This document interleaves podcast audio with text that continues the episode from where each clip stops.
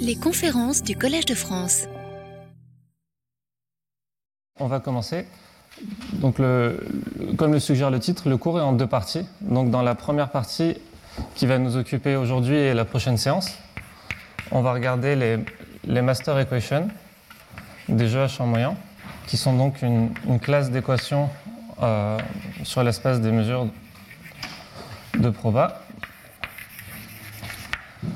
J'ai mis deux probas entre parenthèses puisqu'on verra notamment qu'aujourd'hui et surtout la semaine prochaine que je vais regarder l'équation dans l'espace des mesures de façon plus générale.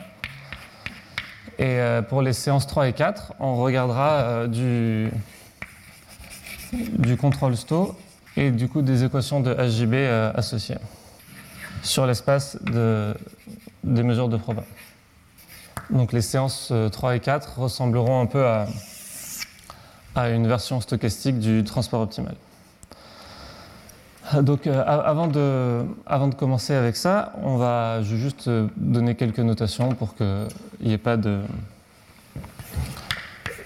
Il n'y ait pas de... Enfin qu'on soit, qu'on soit d'accord sur les objets qu'on regarde, notamment pour les mesures en dimension infinie. Donc la plupart de ce que je vais dire, l'espace sur lequel, enfin je vais considérer des mesures de proba sur un espace, et l'espace que je vais regarder, je vais regarder le, le dédimensionnel que je vais noter TD comme ça. Donc si vous voulez, c'est euh, 0,1 puissance D périodique. Donc ça ne joue pas un rôle très important, si ce n'est qu'évidemment ça va simplifier toutes les discussions puisque c'est une variété compacte et sans bord. Donc je vais éviter les problèmes de, les problèmes à l'infini et les problèmes de bord. On, peut, on, pourra discuter si, des extensions possibles. Euh, ensuite, les mesures, donc un grand M sera les mesures de proba, les, enfin, pendant les mesures boréliennes, disons.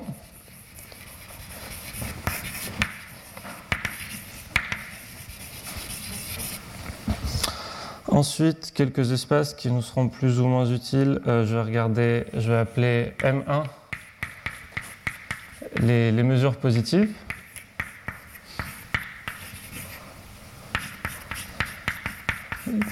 Qui, ont une masse de O plus 1.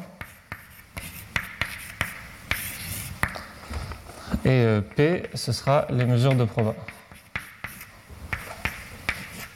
Donc les mesures positives, si vous voulez, celles qui sont dans l'ensemble précédent, dont la masse fait 1. Et à chaque fois, évidemment, l'intégrale, c'est sur le top. Hum, donc, la, la, plupart du temps, quand ce, ne sera pas précisé, je regarderai, quand je vais parler de, je vais considérer ces deux espaces notamment, c'est pareil pour celui-là, la, distance que je mettrai dessus, enfin, ou la topologie sera la topologie associée à la distance. Je vais toujours regarder la, distance de, de Monch-Kantorowicz ou la distance 1 de Wasserstein. Donc, euh,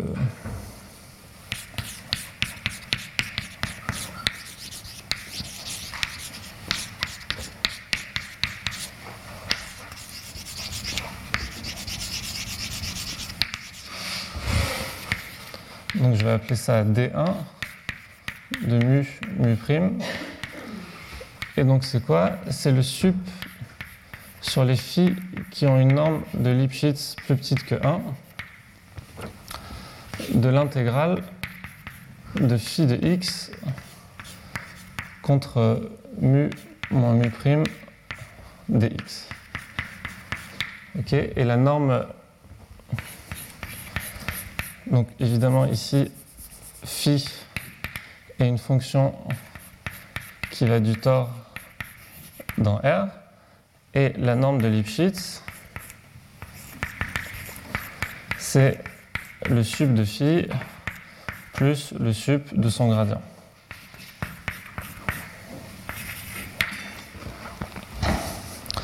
Donc muni de D1, euh, ces deux espaces sont bon, sont évidemment des espaces métriques, mais ils sont aussi compacts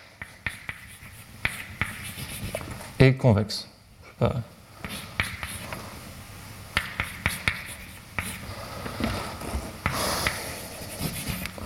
donc sont des convexes compacts, évidemment métriques.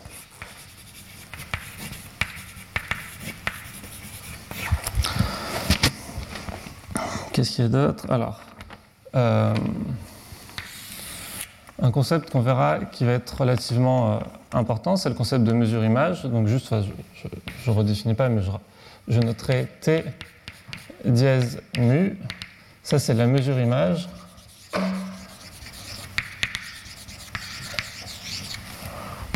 de mu pour une mesure quelconque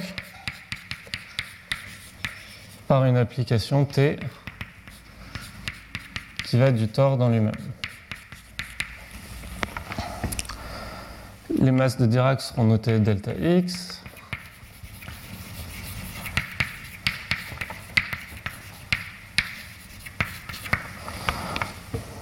Et le... Donc tout ça c'est très standard. Le, Peut-être la notation qui est un peu plus perturbante, c'est que je vais noter avec le... Donc ça, ce sera le produit scalaire ou n'importe quel produit de dualité.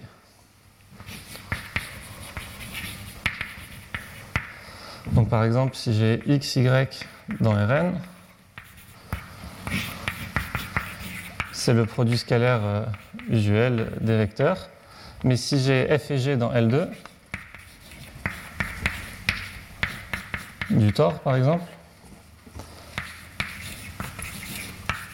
le produit scalaire entre f et g sera évidemment le produit scalaire dans L2. Et de façon générale, je vais, enfin, c'est l'extension du produit de dualité. Donc par exemple, si f est, euh, est continu et g est une mesure, alors fg c'est l'intégrale de f de x g dx. ce sera, ça vaut ce que ça vaut, mais ça sera particulièrement utile. Euh, et le dernier concept euh, que, je vais utiliser, c'est donc je vais et donc étant donné une application f qui va d'un espace euh, un espace vectoriel normé, disons E dans son dual E', je vais dire que f est monotone. Si pour tout x, y appartenant à E, f de x moins f de y, donc le produit dualité x moins y, donc si ça c'est positif. Donc euh, ça peut être monotone dans Rn, dans L2, sur les mesures on, s'adaptera en fonction. Donc ça, c'est vraiment les notations. Il n'y a pas grand-chose à dire. Pour regarder des choses un peu plus intéressantes, donc évidemment, les objets principaux d'intérêt du cours, donc ça va être des équations dérivées partielles sur l'espace des mesures.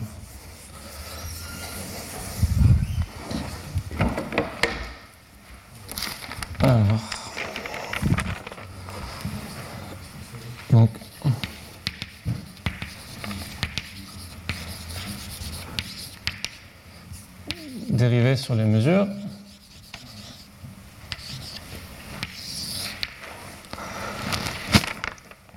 Donc essentiellement, je me donne une application U, qu'elle aille de n'importe lequel de ces espaces dans R, ça ne change pas grand-chose. Donc disons que par exemple, elle va de M1 dans R, et donc à une mesure M, j'associe U de M. Donc quand ça a un sens, on définit quand ça a un sens, c'est quand l'expression est bien définie. Donc, gradient m de u en m et x, c'est la limite quand θ tend vers 0 de u évalué en la combinaison convexe entre m et la masse de Dirac moins u de m divisé par θ. Donc si vous voulez, c'est vraiment euh, le taux d'accroissement, on reconnaît la dérivée, c'est juste que je, comme ces ensembles sont a priori seulement convexes, je, m'autorise une combinaison convexe entre M et la masse de Dirac qui est évidemment dans, pour n'importe quel x dans cet espace. Donc, le, si vous voulez, c'est la, la, dérivée directionnelle de U dans la direction, la masse de Dirac en x. Donc, cette dérivée, euh, elle, a, elle, a, certaines propriétés. Donc, je vais dire que si gradient mu est, euh, bien défini donc comme une fonction de m1 Allez, pardon. Donc on définit ça, c'est pour m une mesure et x un élément du tore. Donc si gradient mu est bien défini comme une fonction des mesures du tore dans R, alors je vais avoir certaines propriétés qui vont être vraies. Donc je, fais juste un peu le, le béaba du calcul diff sur les mesures.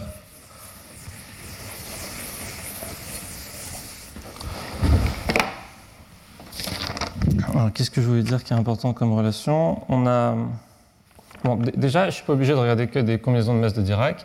De façon générale, pour tout M, M' qui sont des mesures, alors euh, la limite quand θ tend vers 0 de U de 1 moins θ m plus θ m' moins U de m, donc je regarde la, je me mets dans la direction, si vous voulez, euh, m' moins m, au lieu d'être dans la direction masse de Dirac en x moins m. Donc ça, c'est égal à l'intégrale sur le tore donc de gradient m de u mx contre, euh, bon, je vais le noter comme ça, m' m dx. Et si vous voulez, ça implique en particulier que j'ai toujours l'intégrale de gradient m u mx. Donc je regarde le gradient en m et j'intègre ça contre m. Ça, ça me fait toujours 0.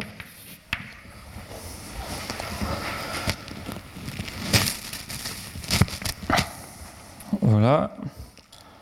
Et bon, on, a des extensions, on a d'autres façons de formuler ça qui n'ont pas grand intérêt pour l'instant. Quelque chose qui est intéressant, évidemment, c'est que en, en, prenant le gradient de u par rapport à m, je, du coup, je définis une fonction de la variable x. Donc, je peux parler de la régularité du gradient par rapport à x. Et donc, essentiellement, si cette fonction-là est régulière,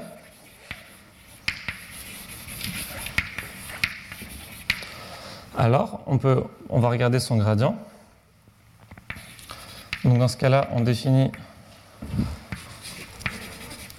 dmu en mx, qui est simplement le gradient en x du gradient en m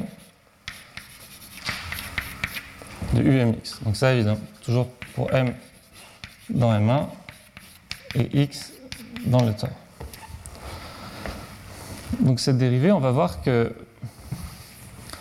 elle a aussi un sens, on pourrait dire naturel. Donc des fois, elle est appelée euh, dérivée intrinsèque ou. Je ne suis pas un expert des terminologies de dérivées sur l'espace des mesures. Mais pourquoi est-ce que cet objet est naturel? Donc, on pourrait dire le gradient, je le prends comme ça. C'est parce qu'on peut aussi le, définir comme une euh, limite d'un quotient de type euh, taux d'accroissement. Donc, qu'est-ce qu'on va faire cette fois? Cette fois, on va prendre donc, soit m, donc une mesure, et je vais prendre phi, une fonction du tore dans RD par exemple, qui est régulière. Donc régulière, je pourrais être plus précis, mais vous pouvez prendre la régulière. Il faut, disons, au moins, au moins C1, mais on s'en fiche un peu. Donc je regarde ça, et ce, qui va m'intéresser, c'est la limite quand h tend vers 0. Oui, évidemment, je n'avais pas précisé, mais ici c'est θ tend vers 0, plus, hein, je fais que des combinaisons convexes. Je ne m'amuse pas à prendre des θ négatifs. Donc de U, Et là, ce que je regarde, c'est U évalué en points l'identité plus H phi que, donc, pousse euh, la mesure M moins U de M sur H. Et ça, on sait ce que ça fait. Ça, c'est l'intégrale sur le tore de dmu mx. Donc ça, comme c'est un gradient, c'est un élément de, de, de, RD, si on veut. Et donc je prends le produit scalaire de ça avec phi de x et j'intègre contre m.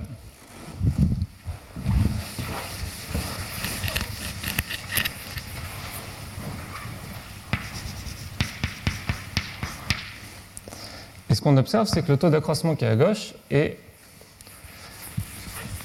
ça dépend du, point de vue qu'on a, mais on, pourrait considérer qu'il est tout aussi naturel que le premier. Ce n'est pas particulièrement mon point de vue et ce n'est pas celui qu'on aura dans le cours. Mais c'est quoi la différence entre ici et là? Si vous voulez, quand je regarde le, les taux d'accroissement, ici j'aurai des taux d'accroissement sur des chemins qui sont droits. Pourquoi le, cette intégrale est Celle-ci bah, C'est pas évident, mais c'est un calcul qu'on peut faire où on montre qu'elle est nulle. Là, je donne quelques rappels, mais essentiellement, enfin, vous, prenez la définition, on intègre par rapport à m et on, va trouver que ça fait 0. Il n'y a pas grand-chose à dire.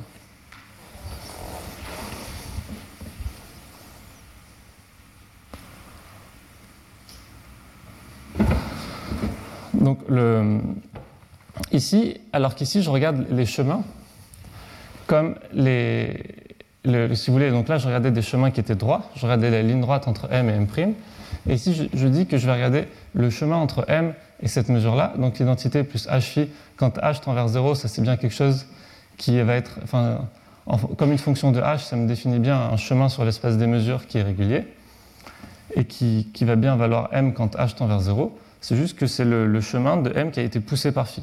Donc si vous voulez, c'est un autre chemin, et je, regarde une autre géométrie, si vous voulez, sur l'espace des mesures. Donc associé à la géométrie que je vais regarder ici, c'est cette, dérivée qui va être naturelle.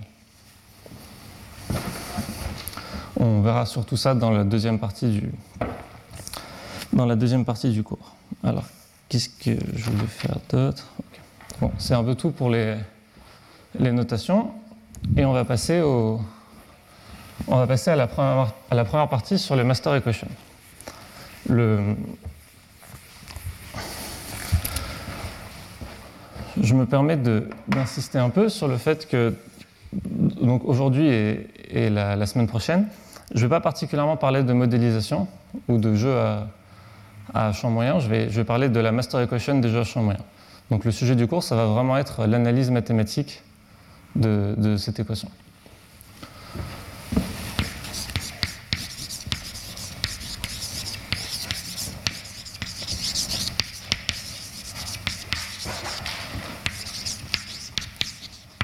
Et jeu à champ moyen, j'appellerai ça MFG, Minfield Games.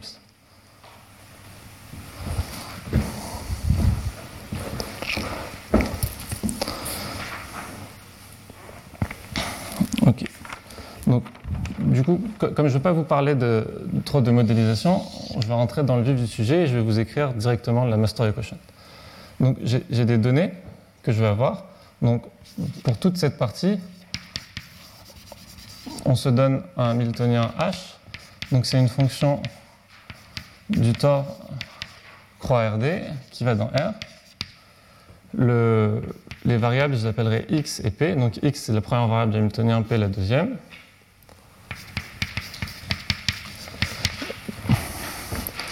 J'ai un paramètre sigma qui sera strictement positif. Une application f qui va aller dans un premier temps, disons, des mesures de proba dans euh, les fonctions du tore dans R, et la même chose pour U0. Je me donne une autre fonction U0 qui va des probas dans les fonctions du tore.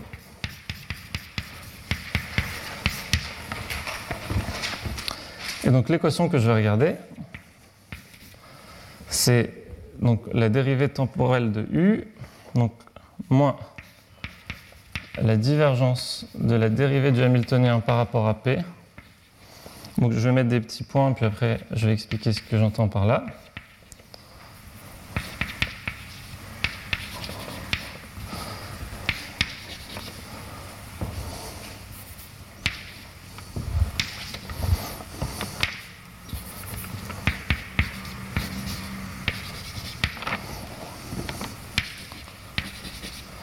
Donc là, j'ai le gradient m de u en t, x, m, et je me remets un petit point.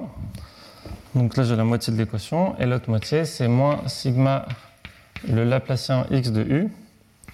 Donc u, je vais peut-être le marquer juste une fois ici, mais c'est un u de t, x et m.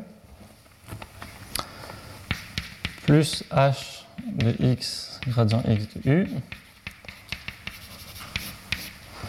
Et donc ça, c'est égal à mon f de m en x. Donc ça, c'est une équation qui est vraie dans, euh, si vous voulez, t, il est dans 0 à l'infini, x, il est dans le tore, et m, c'est une mesure de proba sur le tore. Associé à ça, j'ai une condition initiale où u autant 0 en x et m, c'est simplement U0 de M en X. Donc ça, c'est vrai dans le tort croix les probas. Donc le, terme qui est méchant et compliqué, évidemment, c'est un peu celui-ci, donc je vais expliquer. Donc là, euh, le Laplacien, la somme des dérivées secondes, sigma Laplacien. Les, termes, si j'oublie celui-là, je reconnais une équation de type euh, Hamilton-Jacobi. Et donc ça est un terme de, c'est vraiment ça, ce terme-là qui est compliqué, qu'on va essayer de comprendre. Donc déjà, je vais vous l'écrire. Qu'est-ce que j'entends par là? Donc par exemple, m est une mesure, j'ai pris son Laplacien. Qu'est-ce que ça veut dire? Et les petits points. Donc là, c'est une notation que je vais utiliser pendant tout le reste du, cours. Donc on se souvient, le, produit scalaire ici, c'est mon, mon intégrale. Donc je vais le remarquer. La div de dph.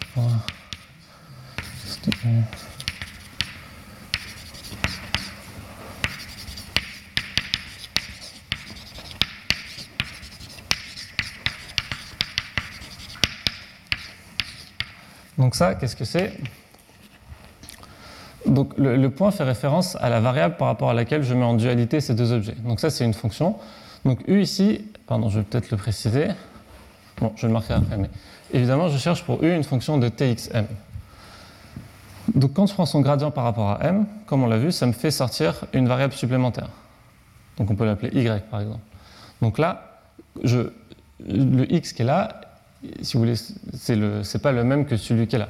Celui qui est là, c'est celui qui sort de la dérivée du fait que je prends la dérivée de u par rapport à la mesure m, et ça me fait sortir une fonction qui dépend de la variable d'état de façon additionnelle. Donc ici, ça va me faire sortir cette dérivée. Et maintenant, je prends ça.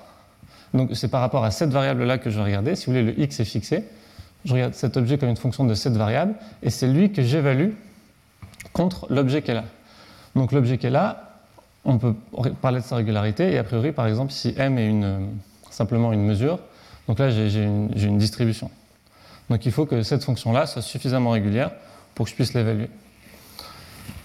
Donc si, si, je fais les choses euh, tranquillement, je vais dire que ça, c'est la divergence. Donc je mets mon y maintenant à la place du point.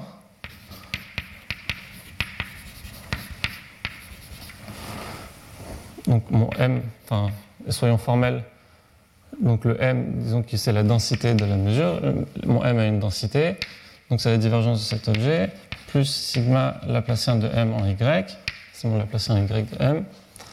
Et donc tout ça, c'est multiplié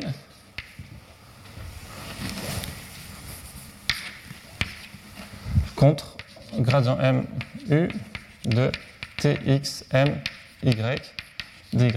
Donc ça, c'est si j'étais dans L2. Évidemment, je ne suis pas vraiment dans L2. Le M, je sais que c'est une mesure, donc je n'ai pas le droit d'écrire ça. Donc ce qui se passe, c'est que je vais faire les intégrations par partie. Donc j'en fais une pour le terme en divergence et deux pour euh, le terme en laplacien. Et ce, que je vais me retrouver avec, c'est donc l'intégrale de TD. Donc quand je fais la divergence ici, je vais avoir le gradient en Y de ça. Et ça, on se souvient que c'est le grand dm. Donc ce que je vais avoir, c'est moins mon dph y gradient x de u de t ym contre dm u de t x m y. Ici, donc je vais avoir un plus sigma laplacien en y de mon gradient m de u de t x m y. Et tout ça, c'est intégré contre la mesure m de dy.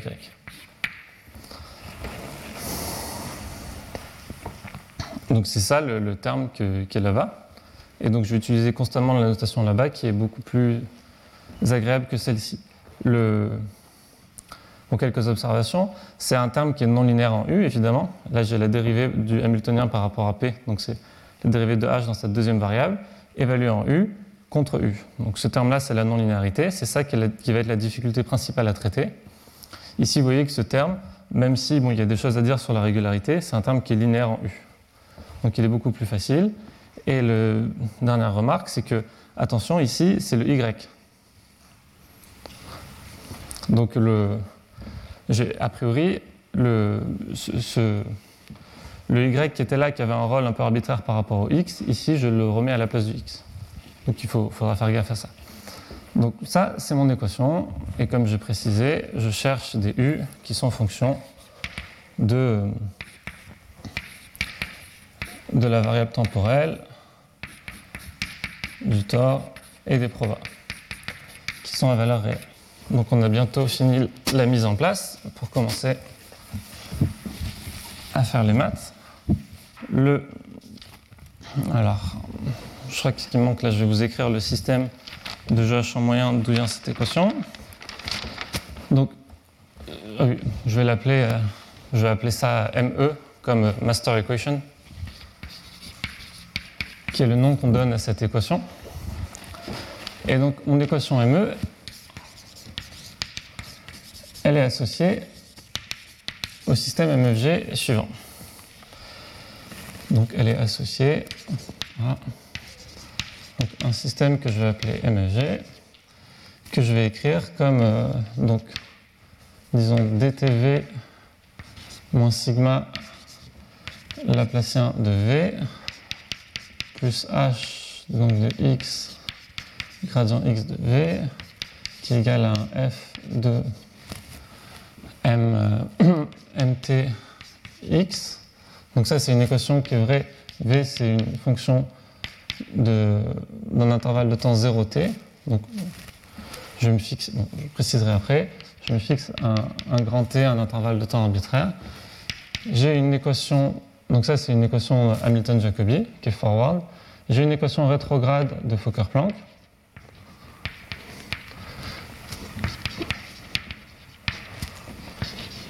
dont le drift est précisément la dérivée du Hamiltonien qui vient dans la première équation en la, solution de la première équation.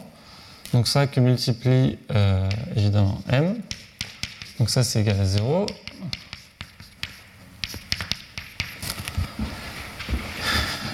J'ai une condition initiale pour V qui est donnée par le fait que V au temps 0 en x, c'est simplement égal à U0 de M0 en x. Donc la condition initiale en V, elle dépend de la valeur de M au temps 0. Et j'ai une condition terminale en M qui me dit que M au temps grand T, c'est une certaine mesure qui est donnée, que je vais appeler MT.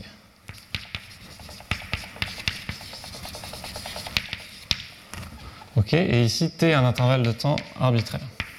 Donc ça, c'est les systèmes qu'on appelle de jeu à champ moyen, donc des systèmes qui sont forward-backward en temps. Donc oui, cette équation, elle est forward, celle-ci, elle est backward. On le voit bien au niveau du terme de, de la chaleur. Je me donne un horizon de temps arbitraire. Donc ces systèmes ont été très étudiés et le, Donc, étant donné donc, les données du système, en plus de H, F et sigma, c'est mon MT et mon grand T. Le lien entre ce système MFG et la solution de la master equation, c'est la suivante, c'est que soit U, une solution de la master equation, et VM, solution de MFG, alors U de Tx mt, c'est égal à petit v de t et de x. Et ça, c'est vrai pour tout t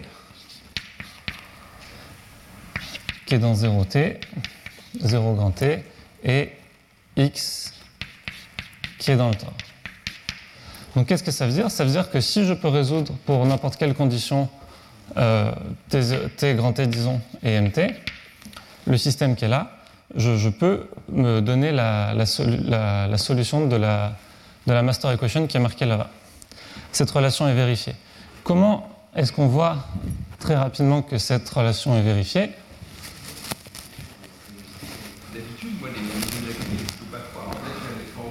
Alors là, je la mets forward. Ok. Donc ici, quelque part, j'ai un peu changé le temps. Si on, veut avoir l'interprétation de l'interprétation de cette équation, ici, t, c'est pas le temps à proprement parler, c'est le temps qu'il reste à jouer. Donc là, c'est une équation qui est forward en temps. Et donc ici, elle est finie quand t égale à 0. Si on veut, ici, le jeu est fini quand t égale à 0. Et t, c'est le temps qui reste à jouer dans mon jeu, donc dans l'interprétation classique. Donc c'est simplement une convention. C'est juste pour éviter de traîner ce paramètre grand T dans l'équation qui est là. Donc comment, comment on voit ça? Alors c'est relativement facile. Si on veut, on se donne, enfin on définit, si on définit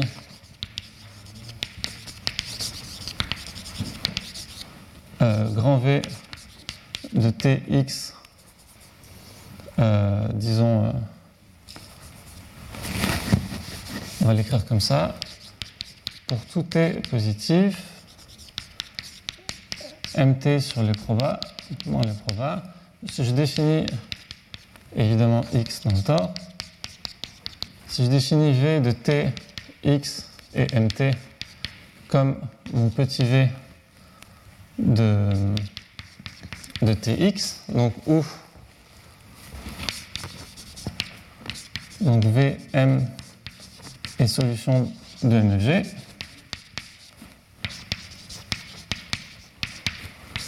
Donc si je fais cette procédure, alors en différenciant, donc j'appelle ça étoile, cette relation, et donc en prenant les dérivés en, en espace de étoile, je me rends compte que le gradient x de grand V. Donc en t, x, mt, il est égal au gradient x de petit v. Et donc évidemment, c'est aussi vrai quand je redérive une deuxième fois par rapport, donc si j'ai les dérivées secondes. Et euh, donc bon, essentiellement j'ai ça. Et le fait que maintenant je vais dériver la relation étoile en temps. Et donc je vais avoir que dtv plus, donc je vais le noter comme ça, si vous voulez dtm contre le gradient m de v, ça c'est simplement la, règle de dérivation des fonctions composées, je vais dire que ça c'est égal au dt de petit v. Le dt de petit v, je sais que lui, d'après l'équation, je sais ce qu'il fait. Je sais qu'il fait sigma laplacien x. Donc là, je vais mettre les dérivés en espace les dérivées en espace de V, je peux les remplacer par celles de grand V.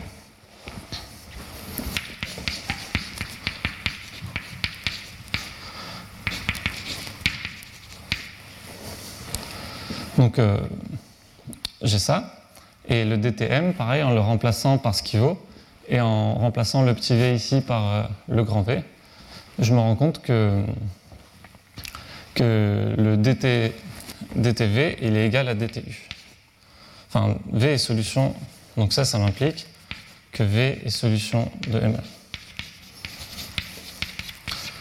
Donc ça, c'est le lien qui existe entre les, ces systèmes de forward-backward et la master equation.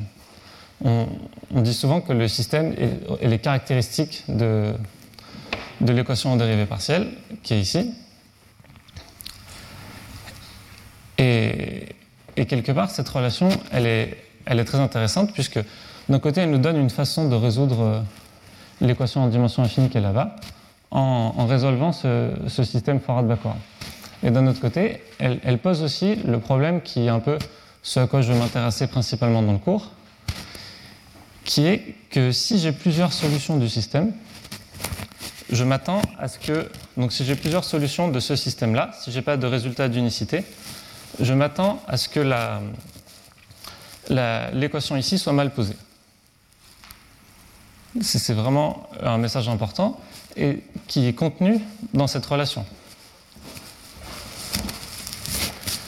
Si, étant donné un MT, quand je me place à un endroit et que je veux résoudre ce système, j'ai plusieurs solutions, donc j'ai plusieurs candidats pour mon petit v, lequel est-ce que je vais attribuer? Lequel va être grand U? Donc je vais vraiment avoir un problème de définition de cet objet si là j'ai plusieurs candidats possibles.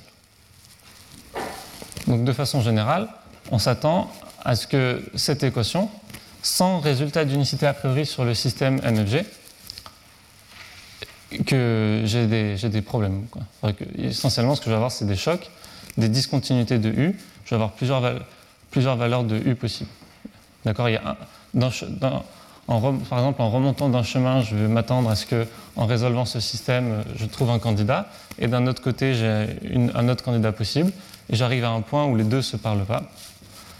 Donc, euh, typiquement, de façon générale, ce, genre d'équation est mal posée. Et on va, on va voir un peu dans quel, genre d'hypothèse on peut faire, un peu minimale, pour arriver à, parler des solutions de, de cette équation. Donc, donc ça, c'était un peu la, la, présentation de la master equation. Donc c'est vraiment l'équation qui est là qui va m'intéresser. Avant de, d'avancer sur euh, vraiment le contenu du cours, je finis juste cette introduction un peu longue avec un peu de, de bibliographie. Ah oui, j'ai oublié de le dire, mais donc j'ai écrit des notes. J'ai pas encore fini, mais du coup les notes seront disponibles sur sur euh, sur internet bientôt. Je vous tiendrai au courant. Euh, donc biblio, donc les jeux à champ moyen ont été introduits donc par Pierre-Louis Lyons et Jean-Michel Lasserie. Donc, alors, les champ moyen et MFG. Donc, c'est Lasserie et Lyons dans des travaux qui doivent dater de à peu près 2006, peut-être un peu avant. Donc, le, une première, dans un premier temps, les, donc, les, premières études ont porté là-dessus et assez rapidement, euh, l'attention a shifté sur ce genre d'équations. Donc, c'est vraiment les master equations. Donc, ont été aussi introduites par, euh, par euh, Lasserie et Lyons. Et le, la première étude, disons, euh, complète, un peu générale, satisfaisante de, de cette équation, c'est dans un article qui est devenu un livre essentiellement, donc de Cardaliaguet, de la rue, Lasserie et Lyons. Donc essentiellement, ce travail, qui est un point d'ancrage important dans, dans, la communauté des chercheurs moyens, consiste à étudier cette équation de façon euh, essentielle à travers ce système. Donc c'est de dire si je connais suffisamment bien ce système, si j'exploite suffisamment cette relation, je vais pouvoir définir la solution U. Donc ce n'est pas un point de vue, si vous voulez, intrinsèque sur l'équation, je, m'intéresse à l'objet U qui est solution de cette équation uniquement à travers cette relation-là. Donc je, m'intéresse, j'étudie ce système à fond, je regarde les dérivés de ce système par rapport aux conditions initiales, etc. Je fais énormément d'analyse là-dessus pour à la fin reconstruire une solution régulière de cette équation. Et donc c'est typiquement le, ce que je ne vais pas faire ici. Ici, moi, ce que je vais faire, c'est prendre cette équation essayer de l'étudier en elle-même et de trouver une notion de solution qui est, qui est raisonnable. Et donc, comme je vous ai dit, sans hypothèse, je m'attends à ce que l'équation soit mal définie. Donc je vais prendre des hypothèses sous lesquelles on s'attend à ce que j'ai un résultat d'unicité et montrer comment est-ce que, essentiellement uniquement sous ces hypothèses, je peux avoir des résultats sur cette équation. Et, évidemment, il y a une biblio qui est beaucoup plus euh, détaillée, euh, qui sera sur les, enfin, qui est dans les notes de cours. Ah oui, je veux quand même le mentionner que pour, euh, il y a, évidemment le, livre de Carmona et de la rue pour les gens qui voudraient se lancer un peu dans le, dans le sujet. Ok, donc là, je vais, je vais regarder, le, je vais vous donner, si vous voulez, la, seule preuve qu'on sait, enfin, qu'on sait faire. La, la, preuve la plus classique, la première preuve qui a été donc, donnée ici par, par Pierre-Louis sur l'unicité des solutions de la master equation. Donc là, c'est un 2, enfin, je ne sais pas exactement où on en est, mais donc 2, et c'est comment j'ai appelé ça euh, Monotonie et unicité des solutions régulières.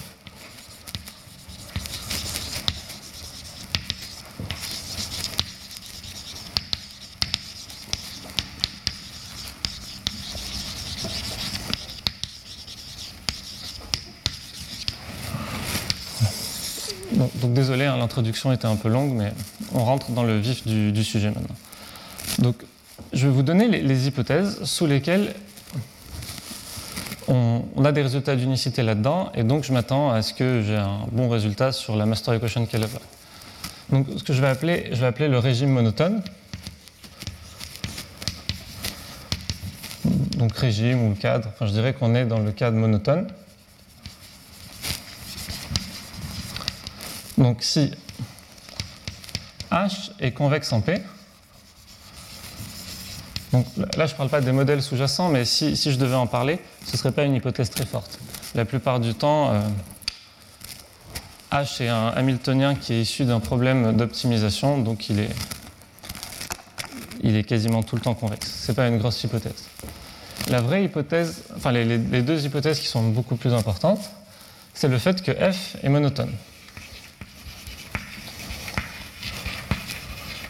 Et U0 est monotone.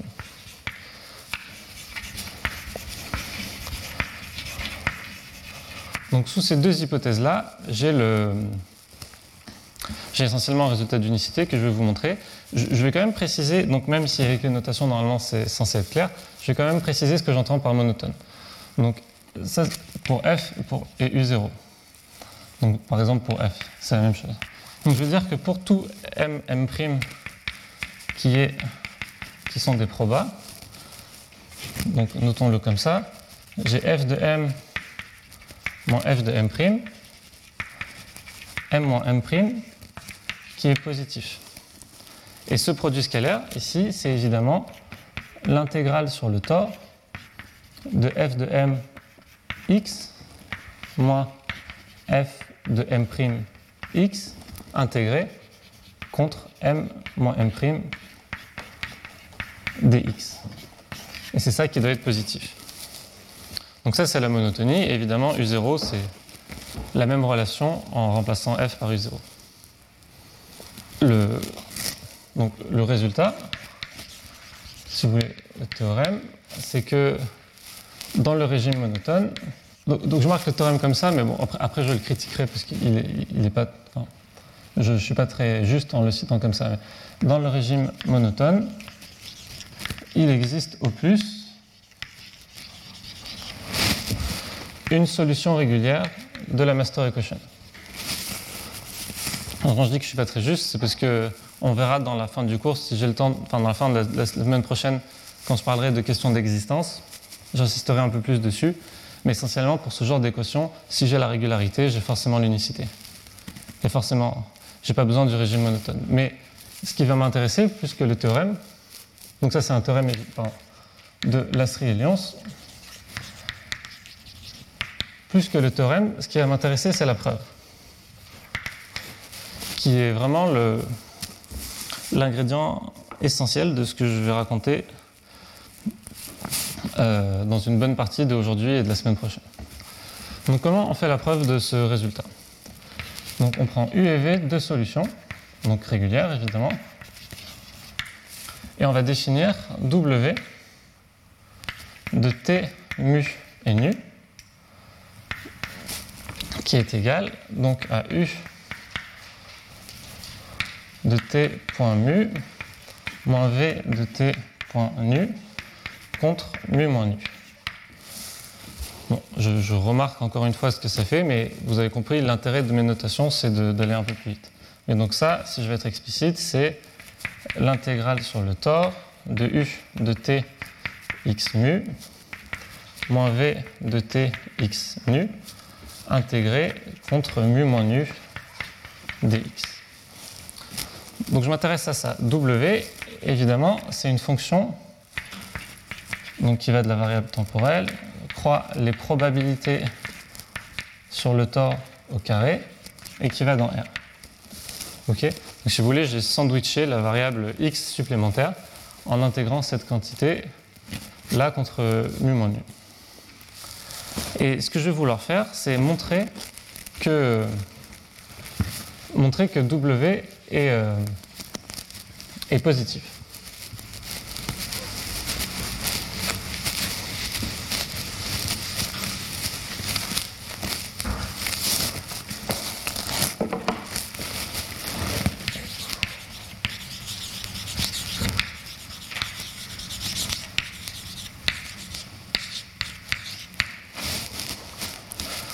Comment on va faire ça La première étape, c'est de décrire. Euh, je vais évidemment utiliser le fait que U et V sont des solutions de, la master equation qui est là pour euh, avoir une information sur W. Et donc, je vais vouloir écrire la master equation, enfin, W va être cette, solution d'une équation sur l'espace des mesures que je vais essayer d'écrire. Donc, avant de faire ça, euh, une remarque sur, le, sur W, c'est que donc donc si vous voulez, soit t mu nu, et je me donne x dans le tort. Et si je regarde le gradient en mu de w, donc de t mu nu x, donc ça c'est la variable x qui vient du gradient en mu, qu'est-ce qui se passe? Bah, Ici, c'est un produit et que je dérive par rapport à mu. Donc d'un côté, je dérive celui-là, et quand, si vous voulez, on fixe, euh, on, oublie que celui-là, il dépend de mu. Et si je dérive cette expression par rapport à mu, c'est linéaire par rapport à mu, et la, dérivée, c'est simplement le u moins v. Donc le gradient de w par rapport à mu, c'est simplement, donc j'ai cette partie déjà, donc qui est le u de tx mu moins v de tx nu. Et maintenant j'ai la partie où j'ai dérivé le u. Donc le V, évidemment, il ne va pas me faire apparaître, comme il ne dépend pas de mu, il ne va rien faire apparaître. Et, lui, il va me faire apparaître une dérivée. Enfin, lui, quand je vais le dériver, je vais avoir quelque chose de non trivial. Donc je vais avoir la dérivée de mu qui va sortir. Et ce qui va sortir, donc je peux l'écrire comme ça. C'est le gradient mu de u, donc de t, bon, je change la variable d'intégration, c'est le y mu x contre mu moins nu dy. Et ce terme-là, évidemment, c'est euh, gradient mu u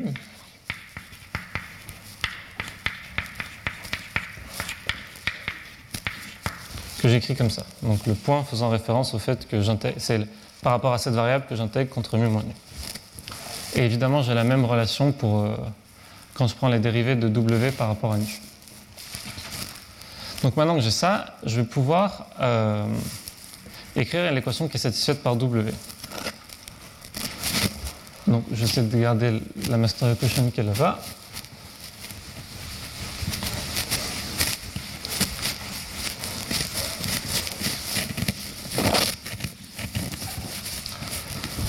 qu'est-ce que j'ai essentiellement? Je, je vais prendre la master equation de U et je vais intégrer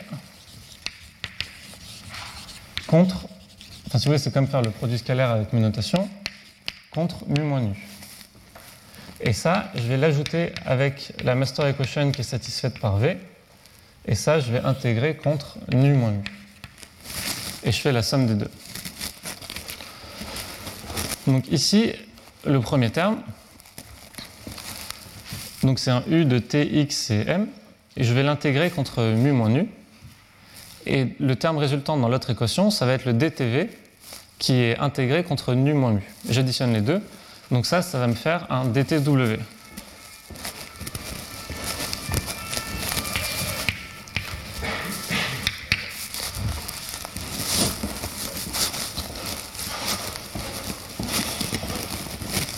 Ensuite, bah, ce terme-là, il va rester. Et, et, je vais intégrer cette fonction. Donc là, elle est, comment dire, cette fonction-là, je, je l'intègre dans cette deuxième variable contre l'objet qui est là. Et ce que je vais faire en intégrant contre le mu moins nu, c'est que je vais intégrer la première variable qui est là, contre mu moins nu. D'accord? C'est comme si je multiplie par mu moins nu et j'intègre en x. Ou si vous voulez, j'intègre la variable x contre mu moins nu. C'est ce que j'ai fait ici, ce que je vais faire là. Donc ici, c'est le terme un peu plus compliqué.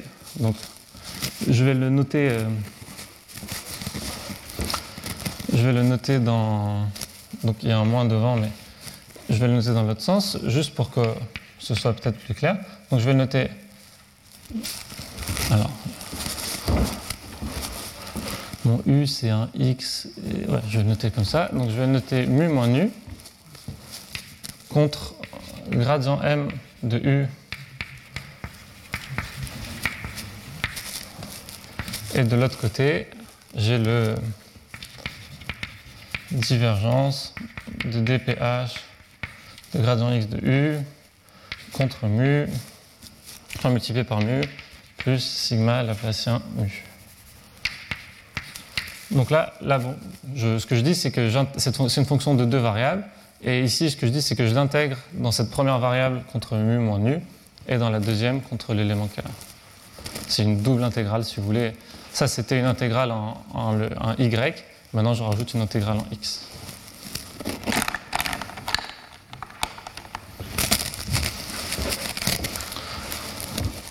Ok, donc ça, c'est pour la variable qui est là. Et ça, c'est pour la variable qui est là. J'ai les termes résultants. Donc j'ai le moins sigma laplacien x de u Alors, je vais le noter comme ça pour ne pas me tromper dans les signes. Donc plus moins sigma plus h, donc le point gradient x de u. Donc ça, ça va être intégré contre mu moins nu. Donc là, ça, ça dépend que de la variable x, donc j'ai un peu moins de soucis. Et bon, ça, c'est les termes de gauche de mon équation. Je vais évidemment avoir les mêmes termes en, pour, qui vont me venir de v. Donc je peux les écrire peut-être un peu plus rapidement. Nu moins mu, gradient m de v. Pardon, ici j'ai mis m, mais c'est évidemment un mu.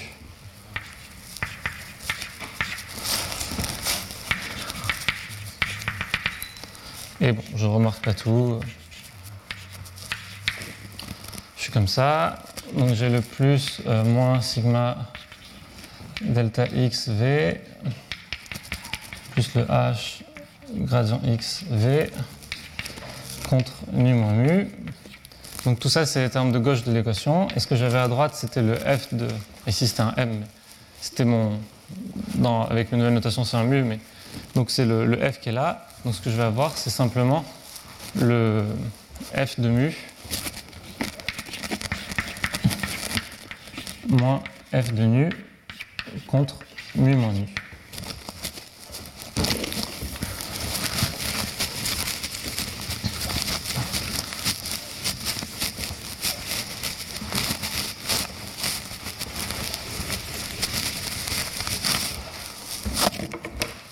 Et c'est maintenant que je vais utiliser la, relation qui est là. Ce que je vais dire, c'est que je reconnais ce terme-là pardon, j'ai mis un gradient mu. U a priori, bon, c'est un gradient M quand j'ai défini. Le terme qui est là, le gradient M de U, quand dans, quand dans la première variable je l'intègre contre mu moins nu, c'est exactement ce que j'ai ici. D'accord? C'est le gradient M de U, et dans la première variable je l'intègre contre mu moins nu. Et donc ce que je vais faire, c'est je vais prendre le terme qui est là, et je vais juste le remplacer par ce qui est ici. Du coup, ça va être le gradient mu de W moins la partie qui est là. Donc il n'y a pas de magie. Donc là, je vais avoir le dtw. Donc je vais mettre moins gradient mu de w. Ah oui, je, sépare juste quand j'écris le gradient mu du u moins v. Là, je mets le gradient mu. Donc, je ne remarque pas exactement le, le terme qui est là. Je vais donc avoir le même terme en, en nu. Donc le gradient nu de W contre la divergence machin plus le sigma laplacien nu. Les autres termes, je les fais passer au membre de droite. Et je vais avoir que ça, c'est égal à f de mu moins f de nu, mu moins nu. Donc là, qu'est-ce que j'ai? Bon, On va l'écrire pour ne pas se tromper. Donc je vais avoir un moins, donc moins sigma laplacien de U plus le H de gradient X de U contre mu moins nu, moins du coup le terme équivalent pour V.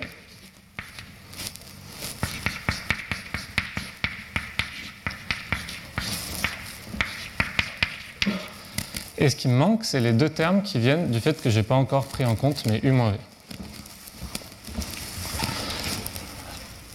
Et donc, si je les prends bien en compte, ça va me faire un moins sigma laplacien mu euh, plus divergence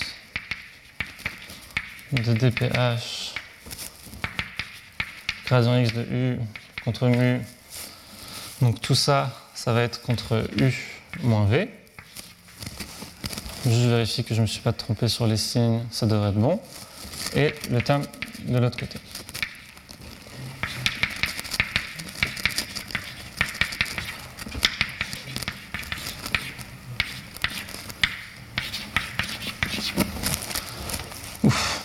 Donc là, on va commencer à y voir plus clair. Ce que j'ai dans cette preuve, c'est que le, les termes de gauche, je reconnais une équation de transport en W. Ça fait intervenir que des dérivés de W. L'argument que je vais utiliser à la fin, ça va être un argument de type principe de comparaison. Donc je vais me placer au minimum de W. Donc l'idée, c'est qu'au point de minimum de W, les dérivés seront nuls. Donc les termes de gauche, a priori, je vais savoir comment les traiter. C'est juste des termes linéaires. Les termes de droite, ici, j'ai mon f de mu, mon f de nu, mu moins mu. Donc celui-là, il est positif. Et j'aimerais bien pouvoir dire quelque chose sur les autres termes pour dire que c'est positif. Alors là, on va remarquer que les Laplaciens, tous les, tous les termes en sigma, ils vont partir. Là, ça me fait plus sigma Laplacien mu contre mu moins nu, qui va partir avec une partie du terme qui est là et une partie du terme qui est là. Et, le, et c'est pareil pour les termes en sigma Laplacien v. Donc ce qui va me rester, c'est que tout ça, le terme de droite, c'est égal à f de mu moins f de nu, mu moins nu. Et donc, qu'est-ce qui me reste au final? Il me reste. Euh, donc, oui, évidemment, là, là, ici, je vais faire les intégrations par partie pour avoir les choses de l'autre côté. Mais donc, je vais avoir un h de donc, point gradient x de v moins h de point gradient x de u. Et là, euh, alors pour pas me tromper, moins moins plus moins donc dph gradient x de u, gradient x de v moins u. Tout ça, c'est contre mu. Et j'ai le terme symétrique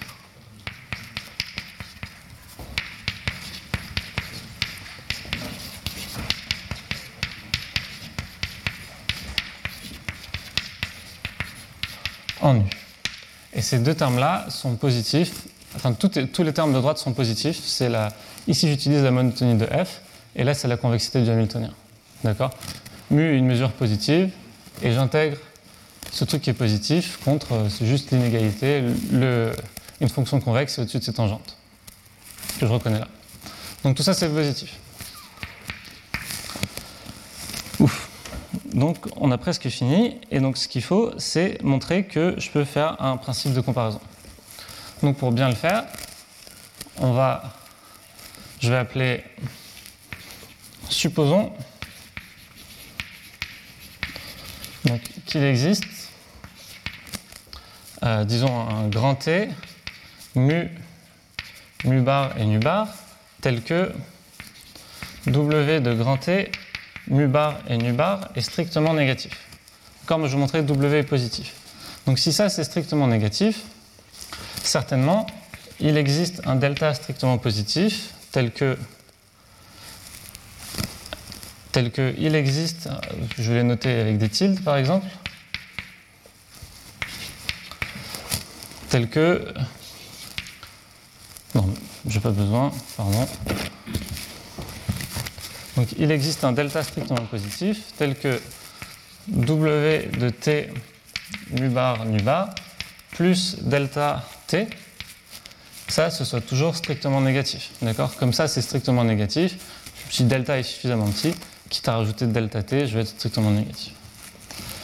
Et donc ce que je vais faire, c'est que je vais écrire, je vais définir Z de T mu et nu qui est simplement égal à W de T mu nu plus delta t. Ah pour ceux qui n'ont pas l'habitude, donc là, j'ai cette équation de transport linéaire et le terme de droite qui est positif.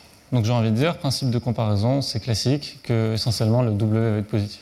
Donc là, juste ce que je vous présente, c'est l'argument formel en mettant bien les deltas et tout pour que, pour que ça se passe bien. Mais l'argument, il est vraiment, ici j'ai une DP transport linéaire, le terme de droite est positif, ah oui, et la condition initiale, je vais peut-être le préciser maintenant comme ça ce sera fait, mais W en t égale à 0, c'est U0 de mu moins U0 de nu contre mu moins nu. Et ça, je sais que c'est positif. C'est l'hypothèse de monotonie sur, sur U0. Donc j'utilise bien la convexité du, du, Hamiltonien, la monotonie de F et la monotonie de U0. Donc là, j'ai mon équation. Essentiellement, je veux dire que Z, il est solution de exactement la même EDP. C'est juste que je, je rajoute un moins delta. Donc je vais l'écrire avec des couleurs, peut-être ce sera plus facile. Mais Z, il va être solution de la même équation. Donc je mets un Z ici, un Z ici, un Z ici. Le terme de droite, ça ne change pas. Et le seul truc à rajouter, c'est un moins delta ici. Pour que quand j'écris la dérivée temporelle de Z, je compense avec le moins delta K. Et donc ce que je fais maintenant, c'est je dis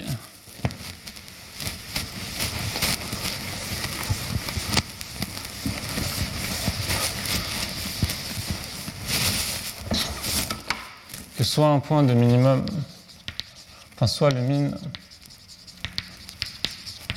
de z sur 0 euh, grand t, ça c'est l'intervalle de temps contre l'espace de Froba au carré. Donc le minimum de z sur cet ensemble. Qu'est-ce que je vais avoir? Essentiellement, c'est que le. Donc, le z, je sais qu'il a un minimum qui est strictement négatif, donc le minimum ne peut pas être en zéro. Donc le, dtz, au point de minimum, il est forcément négatif. Donc je vais avoir mon dtz, ça c'est négatif moins delta. Et après, ce que j'ai, c'est les dérivés qui sont là.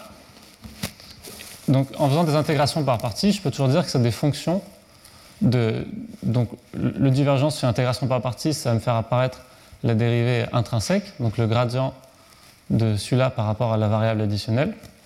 Et ici, c'est pareil, ça va faire. Je vais faire deux intégrations par partie, ça va me faire le gradient, puis la divergence du gradient. Donc ce que je vais dire, c'est que les termes que j'ai ici sont des termes du type plus d mu z contre quelque chose.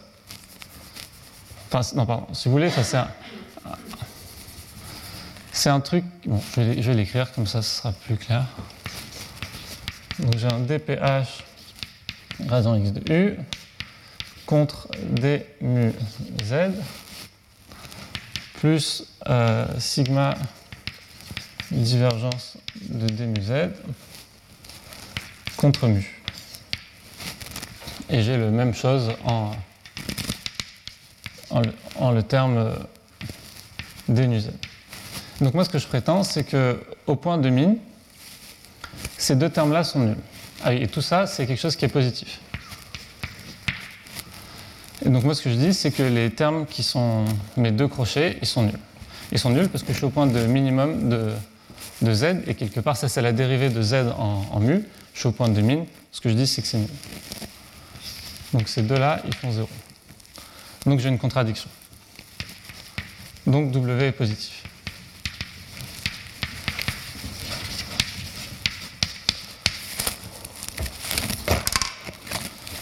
Je vous fais juste après la nullité des de, de z en mu et nu, qui est pas particulièrement compliqué.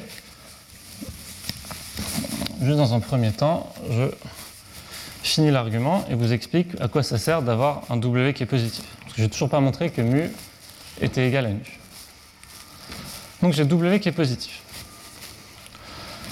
De W positif, je veux déduire évidemment que U est égal à nu. Donc comment je vais faire ça? Maintenant, je vais dire soit T positif, Euh, mu et nu dans, euh, dans les probas. Donc qu'est-ce que je vais faire? Je vais regarder U de T, donc point. Euh, ah oui, et je me donne aussi θ dans 0,1. Donc 1 moins θ mu plus θ nu. Si je ne me trompe pas. Comme ça, moins le V de T point mu.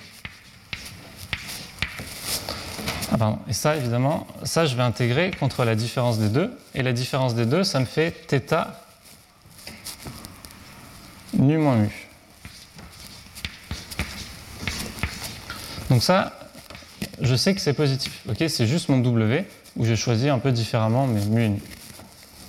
D'accord Là, j'ai le U en une certaine mesure, V en une autre mesure, et ça, c'est la différence de celle-ci et celle-ci. Et donc ça, c'est vrai pour tout θ. Donc ce que je vais faire, c'est je divise par θ. Donc j'ai pris θ dans l'intervalle ouvert. Je divise par θ et je, je vais faire tendre θ vers 0. Donc ça, ça va m'impliquer que donc, dans la limite θ tend vers 0 que u de t mu moins v de t point mu, ça contre nu moins mu, c'est tout le temps positif.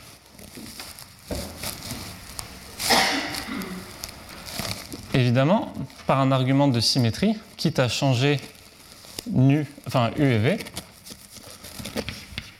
ça, je vais dire que U de t point mu moins V de t point mu contre nu moins mu, c'est égal à 0. Et ça, c'est pour tout t, mu et nu.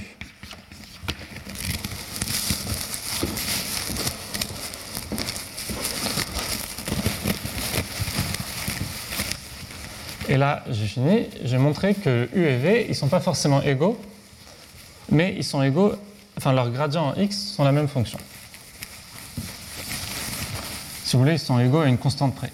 Nu et mu comme c'est deux mesures de proba, quelque part la différence c'est forcément une mesure de masse 0, donc euh, je ne vois pas les constantes. Si j'ajoute n'importe quelle constante à u moins u, constante de x, ça ne va pas changer la relation que j'ai. Et ça ne changerait pas w de même façon.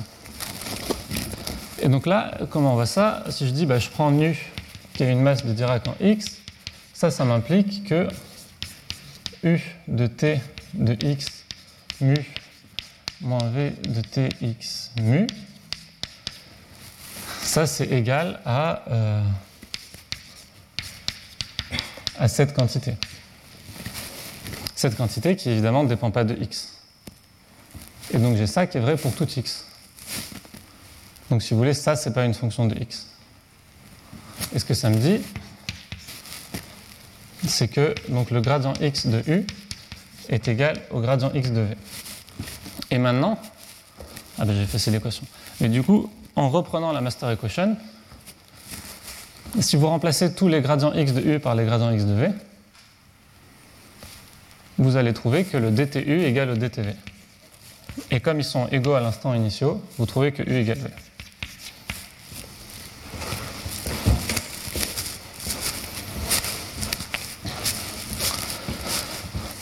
Et donc juste, juste pour finir, pourquoi est-ce que dans le point de mine d'une fonction, euh, sa dérivée, elle est, elle est, euh, elle est nulle euh, bah, C'est facile, vous prenez, vous écrivez que l'intégrale de d mu z par exemple contre phi des mu, donc l'intégrale sur le tore. Ça, c'est la limite. Quand h tend vers 0, donc de z qu'on a dit de identité plus h phi en, en mu, moins z de mu sur h, et vous êtes dans un point de minimum. Du coup, celui-là, il est toujours plus grand que le mu. Donc ça, ça vous dit que c'est positif. Et donc ça, c'est pour tout phi. Qui est C1 par exemple. Et donc en particulier, le phi, je peux prendre le moins phi, et du coup, je vais trouver que l'égalité est nulle. Donc ça, ça vous dit que euh, pour tout phi appartenant à C1, vous allez avoir ça au point de minimum, qui est égal à 0. Et donc ça, ça vous entraîne bien que d z égale à 0 mu presque partout. Et donc dans les dérivés que j'avais, c'était bien un truc en d z intégré contre mu. Ailleurs que sur le support de mu, c'est toujours dur d'avoir de l'information, mais ici, comme j'intègre contre mu, je m'en sors bien. Ok. Donc ça, c'est la seule preuve qu'on sait faire. Enfin, qu'on sait faire, non. Maintenant, on sait faire mieux, mais donc c'est la preuve sur laquelle je vais me baser. Et euh, alors là, bon, je vais, on va devoir l'effacer. Mais euh, c'est essentiellement la, preuve que je vais, dont je vais me servir pour, euh, pour, étendre le, pour étendre le concept de notion de solution. Moi, je vais me dire, si j'arrive à faire cette preuve, j'arrive à dire qu'il y a unicité. Donc la question que je vais poser, c'est quels sont les ingrédients minimaux dont j'ai besoin sur mes fonctions pour pouvoir faire cette preuve? Et si, si j'arrive à, trouver ça et que la définition minimale elle est bien plus petite que par exemple U juste régulière, bah alors j'aurais gagné quelque chose.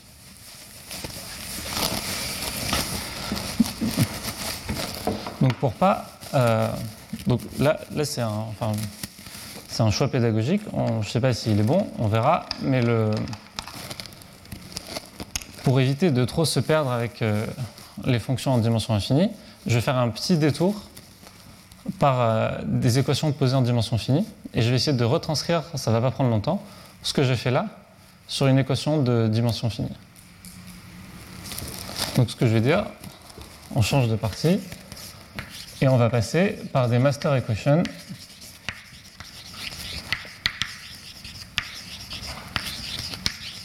espace d'état fini. Donc, qu'est-ce que je veux dire par là? Ce que je veux dire, c'est qu'au lieu de regarder le tore, moi, je veux remplacer mon tord dédimensionnel par un ensemble 1n pour un certain n plus grand que 1. Donc, avant, j'avais un nombre continu d'états, enfin, c'est l'ensemble sur lequel je regardais mes mesures. Et maintenant, je vais le remplacer par juste un ensemble fini. Donc, si je fais ça, les probas, naturellement, elles vont être remplacées par l'ensemble des, par exemple, je vais appeler ça avec des variables q, donc des QI positifs, tels que la somme de i égale 1 à n des QI, c'est égal à 1. Et Q dans Rn, évidemment.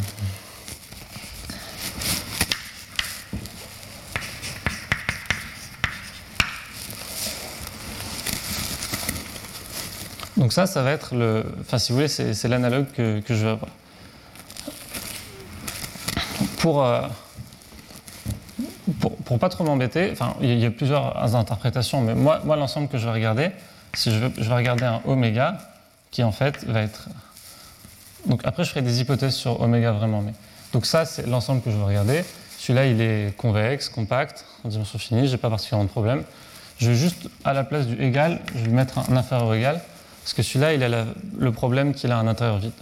Et c'est pas hyper pratique pour euh, parler de dérivés, tout ça. Donc pour éviter tout ça, je vais plutôt regarder euh, avec un inférieur égal, et sachant que donc, ça, c'est les mesures sur un espace à n états, et quand je vais inférieur égal, c'est juste les mesures sur un espace à, à n plus un état. Je n'ai pas, pas changé grand-chose.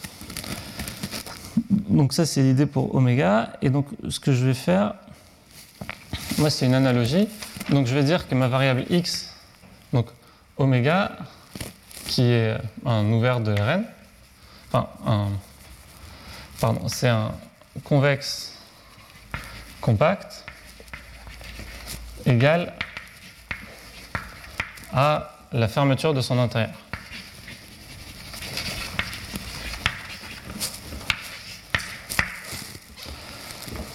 Et c'est ça qui remplace mon euh, ensemble des probas qui est un peu compliqué. Le x, du coup, je vais le remplacer. Donc c'était un x appartenant au tort, et lui, je vais le remplacer par un i qui est dans un n. Et donc mon m, je vais le remplacer par un q.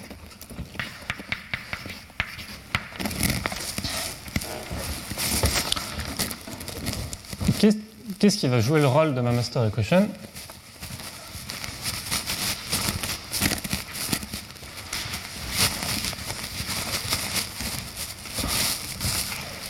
Donc, la master equation ici, elle va devenir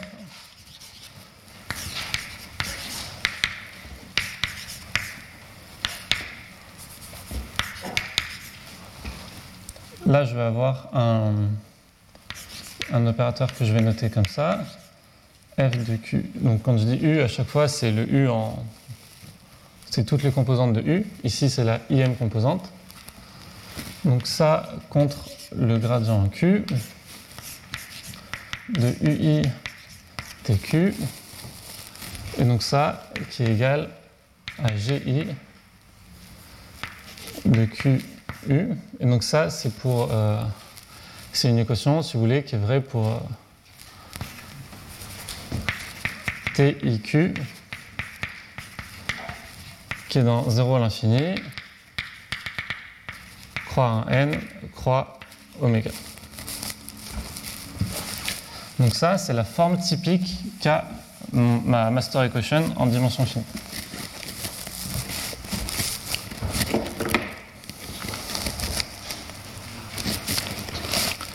Le, terme qui était très compliqué, c'est euh, le, avec le, crochet, c'est celui-là.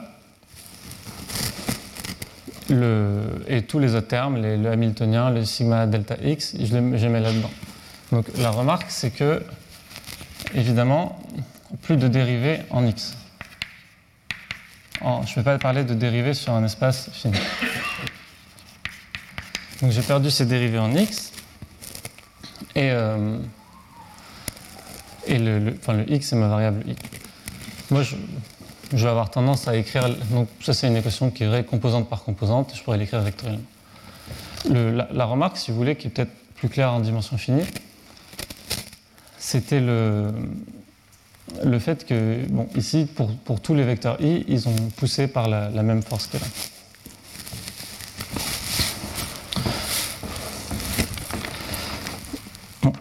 Je vais juste un peu plus vite, mais le, ça, c'est la forme, c'est vraiment la forme de la master equation en, en dimension finie.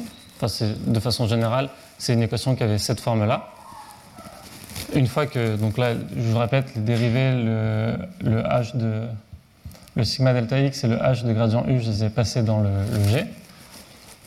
Et, euh, et donc, quid des hypothèses monotones? Donc ici, le régime monotone. Ah oui, j'ai toujours évidemment un u en t égale à 0 qui est u0. Donc, le régime monotone ici, c'est simplement. Euh, donc, j'ai le couple GF qui est une fonction qui va de oméga croix Rn dans R de n. Et donc ce couple-là doit être monotone. Dans, cette hypothèse, il y a la convexité du Hamiltonien plus la monotonie du terme de droite. Et le U0 qui est monotone. Et donc U0 ici, il va de oméga dans Rn et il est monotone.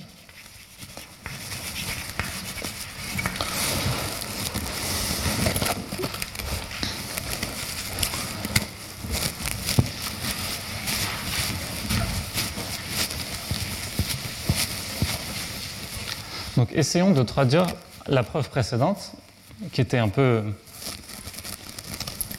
longue et pas forcément très intuitive, dans ce langage en dimension finie, qui est, je le pense, plus facile à comprendre.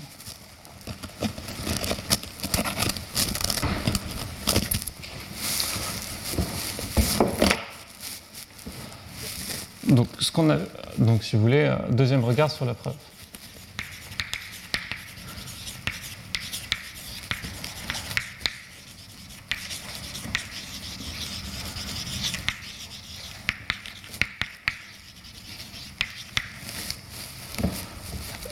La première chose qu'on a fait, c'est qu'on avait regardé un W. Donc ici, j'ai envie de regarder un W. Donc c'était mu et nu. Donc ici, j'ai envie de regarder un W de T, de Q et de P. Et ça, donc le coup d'avant, j'intégrais par rapport à mu et nu. Ici, j'ai des mesures sur un ensemble fini, ces éléments de Rn. Donc intégrer par rapport à Q, c'est juste sommer. Donc ça, si vous voulez, ça va être la somme de i égale 1 à n de ui tq moins vi t. Donc je vais noter la deuxième p, enfin comme j'ai marqué là. Donc ça contre qi moins pi. Ok? Ça c'est mon intégration en dimension finie. Je prends simplement la somme contre ces, ces éléments. Évidemment, je vais noter ça u de TQ moins V de TP scalaire Q moins P. Donc bon, on ne va pas changer grand-chose avec cette notation. Et donc qu'est-ce que j'ai fait dans la preuve, si on se souvient? Bon, J'avais commencé en faisant la remarque de dire oui, qu'est-ce que c'est les dérivés de W par rapport à Q, par rapport à celle de U? Et donc là,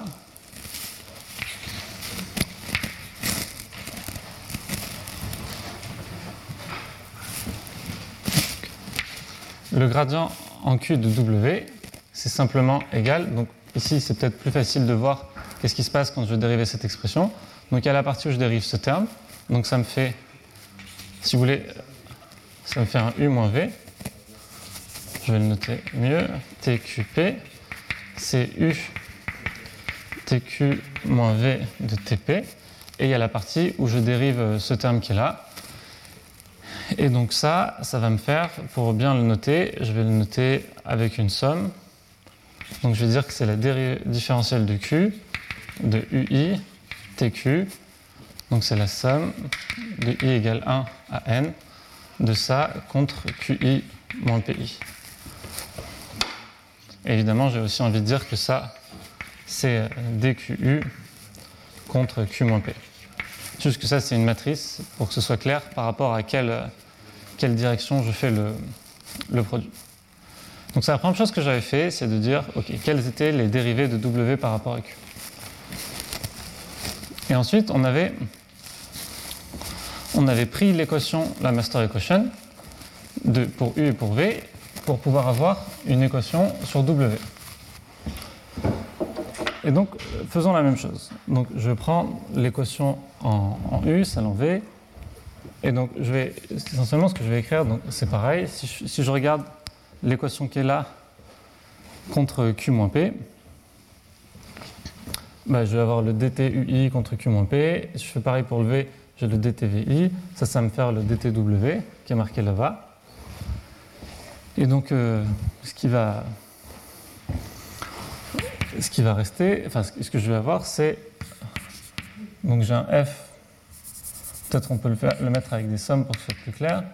Donc je somme de i sur i et j qui vont de 1 à n, de fi de qu contre dqi j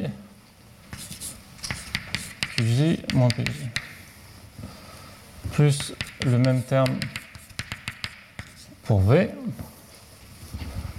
Et ce que j'ai de l'autre côté, c'est donc ça c'est simplement égal à G de QU moins G de PV contre Q moins P. Donc là, je vais faire pareil que tout à l'heure. Je vais regarder le, le, la relation qui est ici. Je vais l'utiliser pour faire disparaître le terme qui est là. Et donc je me retrouve avec exactement la même équation qui est que mon dtw plus f de QU contre gradient Q de W plus f de PV contre le gradient P de W. Ça, c'est égal, et là je vais regarder les termes qui sont de l'autre côté, à G de QU moins G de PV, c'est contre Q moins P, et les termes qui viennent du fait que j'ai dû rajouter les termes en U moins V, eux sont simplement f de QU moins f de PV contre U moins V. Donc comme tout à l'heure, la positivité du terme de droite, c'est exactement les hypothèses que j'ai indiquées ici comme étant le régime monotone. Donc si on continue un peu plus, on... qu'est-ce qu'on avait fait? On avait regardé le... les points de minima de W et je m'en étais servi pour arriver à une contradiction. Donc c'est là où on va vraiment faire une remarque. Donc l'information dont j'ai besoin sur U et V,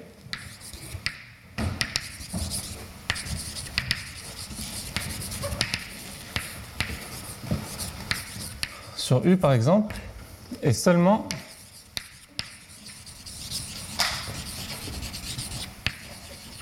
au point de minimum de W. Modulo le, delta t qu'on avait, dû rajouter. Mais essentiellement, j'ai besoin de l'information sur U uniquement au point de mine de W. Et à cet endroit-là, de quoi est-ce que j'ai besoin comme information? Je n'ai pas vraiment besoin de toute, de toute l'équation qui est ici. J'ai besoin de l'équation que, que intégrée contre Q moins P.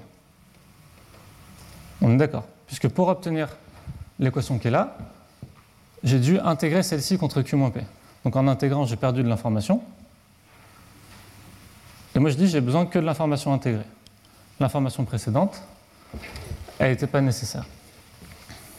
Donc seulement au point de mine de W. Et alors, une autre façon de le dire, c'est que on utilise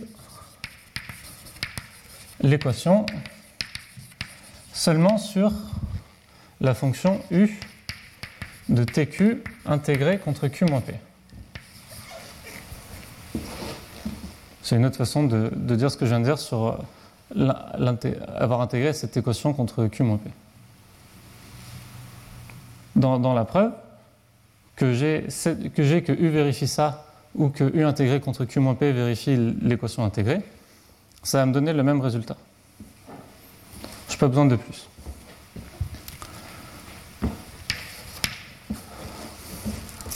Ok, et le, dernier truc, c'est qu'au point de minimum de W, je. quelque part, je vais dire que ça, ça fait 0. Donc je vais juste avoir cette information-là qui est vraiment importante.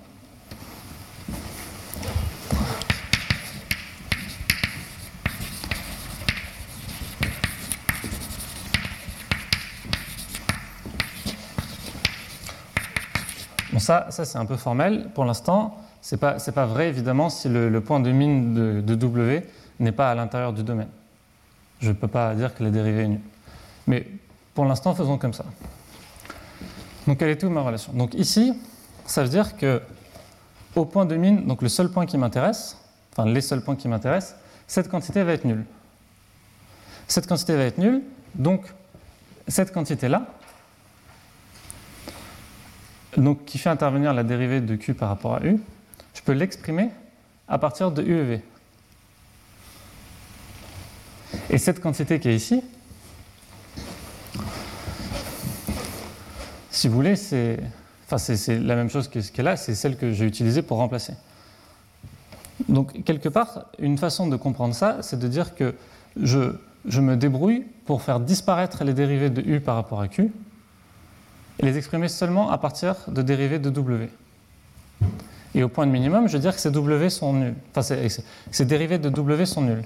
Et donc, ce qui va me rester, c'est des termes, évidemment, les termes en U-V, F de QU, qui sont importants, qui viennent de la, formule qui est là, où j'ai annulé le terme de gauche. Mais toujours est-il que ces termes ne font pas apparaître de dérivées de U par rapport à Q. Donc, je n'ai pas besoin de ces dérivées pour parler d'une solution.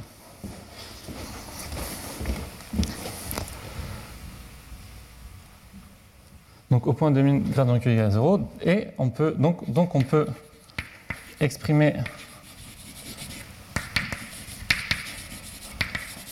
évidemment on va montrer que ça marche bien. On peut exprimer euh, la master equation de U sans des termes de dérivée de type dQi uj. Je n'ai pas besoin de dérivée de U par rapport à Q. Pour l'instant, on laisse la dérivée temporelle, on la laisse un peu tranquille, et on va voir, euh, on va voir ce qu'on peut faire.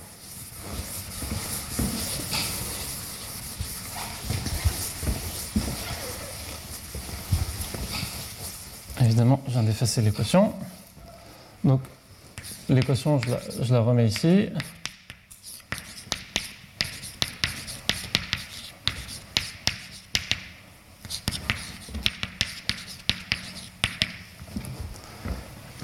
Donc qu'est-ce que j'ai envie de prendre comme définition?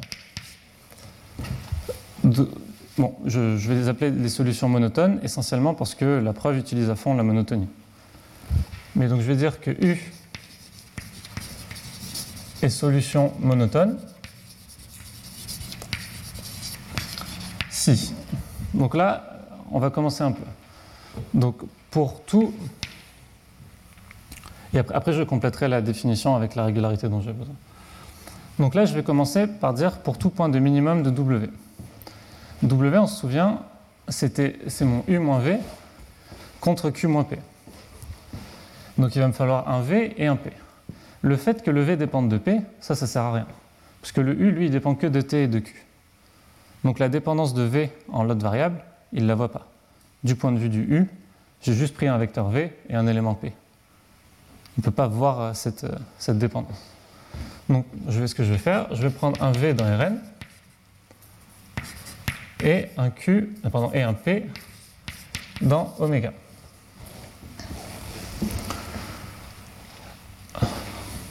Maintenant, ce que je veux faire, c'est je veux regarder un point de mine. Donc, pour trouver comme ça. Ensuite, je vais prendre, dire que pour tout est positif.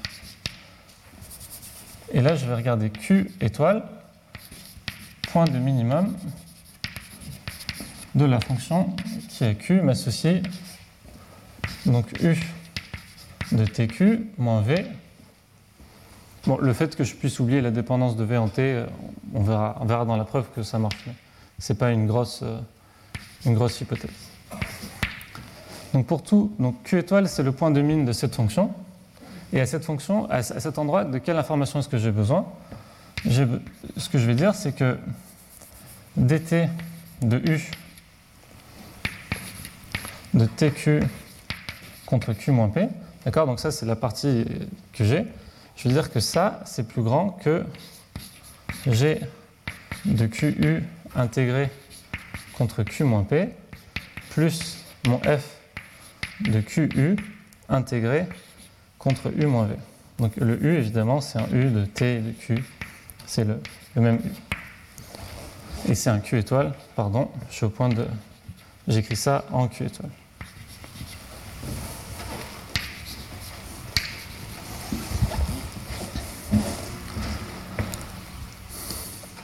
D'accord? Et là, qu'est-ce que j'ai fait? C'est vraiment, j'ai pris le terme qui était là, et j'ai utilisé la relation qui était là en prenant lui qui était égal à 0.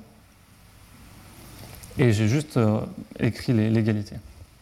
Et j'ai u moins v, pas v moins u, parce que j'ai fait passer de l'autre côté. Donc ça, c'est mon... Euh, ça, c'est ma formulation, si vous voulez, euh, c'est la version 1.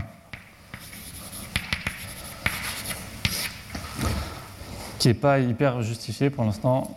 Je vais juste expliquer un peu. Mais vraiment, l'idée, c'est ça. Et la remarque qui est vraiment importante, c'est que pas de dérivée en Q. C'est vraiment ça qui m'intéresse dans cette, dans cette, euh, comment dire, dans cette définition. C'est que je vais pouvoir parler de solutions pour des fonctions qui ne sont pas dérivables en Q. Maintenant, je vais la compléter Alors, complément.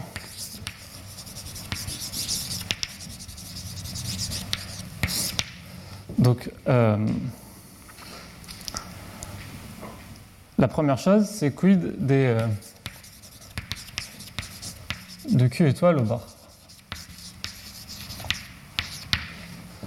Qu'est-ce qui se passe si mon point de mine il est au bord Donc là, ce que je vais faire, essentiellement, c'est une hypothèse sur le terme f. Si vous voulez, le terme qu'on a, c'est un F. Ouais. Quand même certaine régularité pour avoir Q étoile. Exactement, je vais en parler. Oui. Je vais devoir demander de la continuité. Je peux pas. Et ça, je ne peux pas l'enlever. Donc le terme que j'avais dans mon équation sur W, c'était celui-là. Et donc moi ce que je dis c'est que si, et j'utilisais le fait qu'il était nul. Ah pardon, là d'ailleurs j'ai mis une inégalité, je suis allé un peu vite. J'ai une égalité. Mais moi, ce qui enfin quelque part c'est la transition, ce qui m'intéresse c'est l'inégalité. Moi je veux juste montrer que ça c'est positif, je m'en fiche que ce soit égal ou pas. Et donc ce que je dis c'est que si donc lui quand, quand, il atteint le bord, il va avoir, si le, si le point de mine est atteint au bord, je sais que le gradient en W de Q il est euh, collinéaire au vecteur, euh, au vecteur euh, sortant, au vecteur normal, au bord de oméga à ce point. Et du coup, si j'ai un signe, enfin si, je sais, si j'ai un signe sur le produit scalaire de lui avec le vecteur sortant, je vais pouvoir, j'aurai pas forcément égal à 0, mais je vais pouvoir mettre une inégalité ici. Donc là, je vais faire une hypothèse. Je vais dire que oméga est régulier et que donc pour tout Q qui appartient au bord de oméga pour tout V dans Rn. Donc f de q v contre état q. Alors là, il faut juste que je ne me trompe pas de signe. Donc ça c'est positif. Et là, état q, c'est le vecteur normal sortant.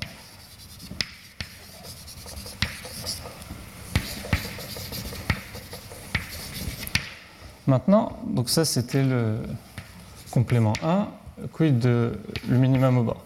Le 2, c'est régularité en Q. Pour la régularité en Q, donc il faut, il faut que je sois continu. Il faut continu en Q. Pourquoi? Parce que je vais parler du minimum de cette fonction-là. Donc je ne peux pas utiliser simplement des trucs du type semi-continu inférieurement, parce que je ne connais pas le signe de Q-P. Donc je ne connais pas le signe de l'endroit où je vais avoir mon minimum. Donc ça, ça peut être positif, négatif. Donc quelque part, il me faudrait SCI et SCS pour garantir l'existence de minima. Et donc, il me faut que je sois continu. Donc le U doit être continu pour garantir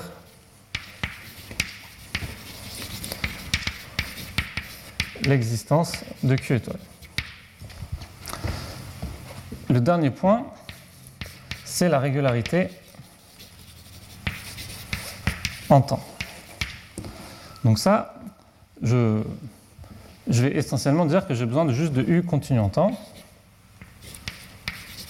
On pourrait essayer de raffiner. Mais ce que je vais faire, c'est je vais utiliser des techniques de solution de viscosité. Donc je vais rajouter dans ma définition une fonction test θ. Donc là, je vais me rajouter un pour tout θ C1. Donc c'est une fonction réelle. Et je vais dire qu'au lieu de regarder le point de mine de ça, je vais regarder un point de minimum en TQ de cette fonction moins θt. Et donc, dans la relation qui est ici, je vais remplacer ça par euh, θ' de t. Donc c'est un truc un peu classique de solution de viscosité. C'est pas Étant donné que la deuxième partie du cours sera essentiellement portée sur les solutions de viscosité, je ne vais pas trop rentrer dans les détails là. Et ceux qui resteront avec nous jusqu'à la séance 4 euh, verront, enfin peut-être que ça leur semblera plus naturel.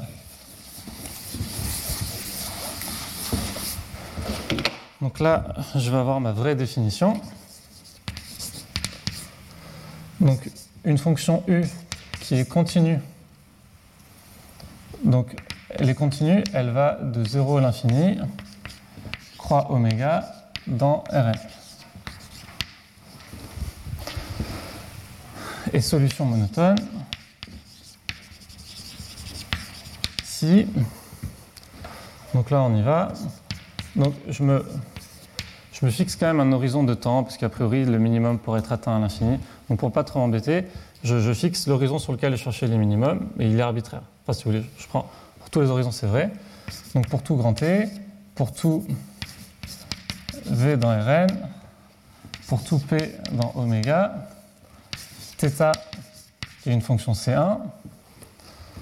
Là, c'est bon. Donc pour, pour tous ces éléments-là, et pour tout T étoile, Q étoile, point de minimum de la fonction qui a TQ m'associe U de TQ moins V, Q moins P, moins θt. Donc le point de minimum de cette fonction-là sur l'ensemble 0 grand T croix oméga. On a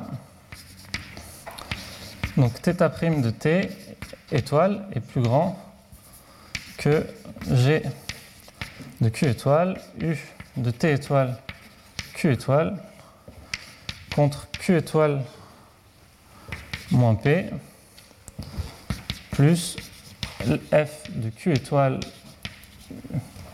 U de T étoile Q étoile contre U de T étoile Q étoile euh, moins V.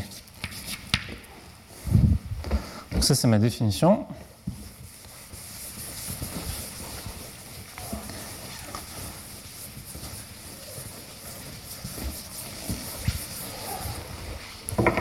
Qu'est-ce que je vais avoir ensuite Je ne sais plus où on en est, 4 peut-être. Donc, propriété des solutions monotones.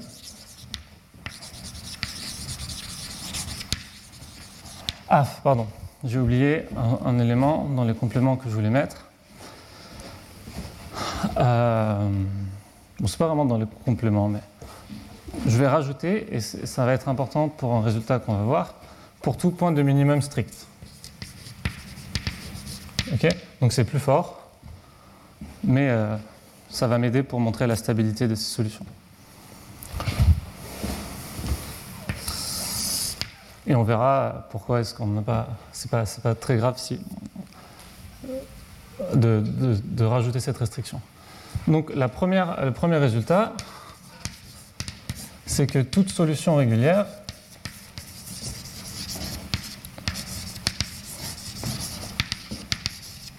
est solution monotone. Je vous refais pas, enfin c'est essentiellement la dérivation que j'ai fait pour arriver à la définition. Donc là, il n'y a pas grand-chose à dire. Ah oui, et ça c'est vrai indépendamment, même hors du régime monotone. J'ai pas besoin de faire les hypothèses de monotonie pour parler de solutions monotones. Par contre, là, j'en ai besoin, évidemment. Donc, dans le régime monotone,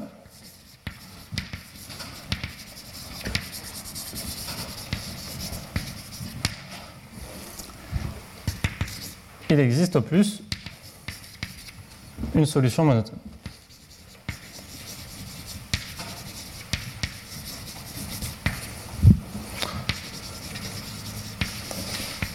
Si tout va bien, on devrait pouvoir faire cette preuve dans le temps qui reste, étant donné déjà, on l'a déjà faite. C'est, tout l'intérêt de ce qu'on est en train de faire ici. J'ai pris une preuve d'unicité et, là-dessus j'ai basé ma définition de solution monotone.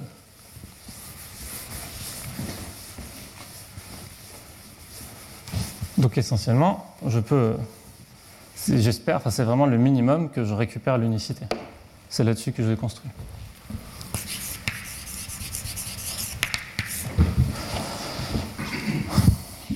Donc comment on fait ça? Alors, on toujours pareil. Je vais prendre U de solution. W de T QP c'est U de TQ moins V de TP Q moins P. Et on suppose que W est négatif à un certain point.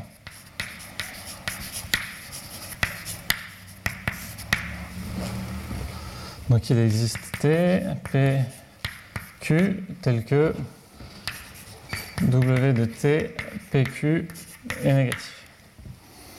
Donc là, c'est légèrement plus sophistiqué que ce qu'on a fait, notamment à cause de la régularité en temps. Donc je vais essayer de faire en un coup. Donc le, fait que j'ai ça, moi ce que j'en déduis, c'est que je veux dire, il existe un cas et un epsilon strictement positif, tel que pour tout alpha strictement positif,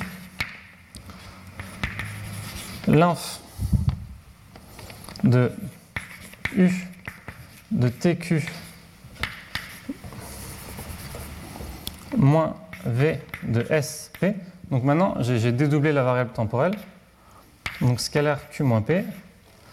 Donc évidemment, comme j'ai dédoublé la variable temporelle, je me rajoute un alpha T moins S au carré. Plus epsilon euh, T plus S. Et ça, c'est plus petit que moins K, qui lui est strictement négatif. Donc quand je dis lymphe, c'est lymphe en euh, TS plus petit que grand T et QP dans oméga.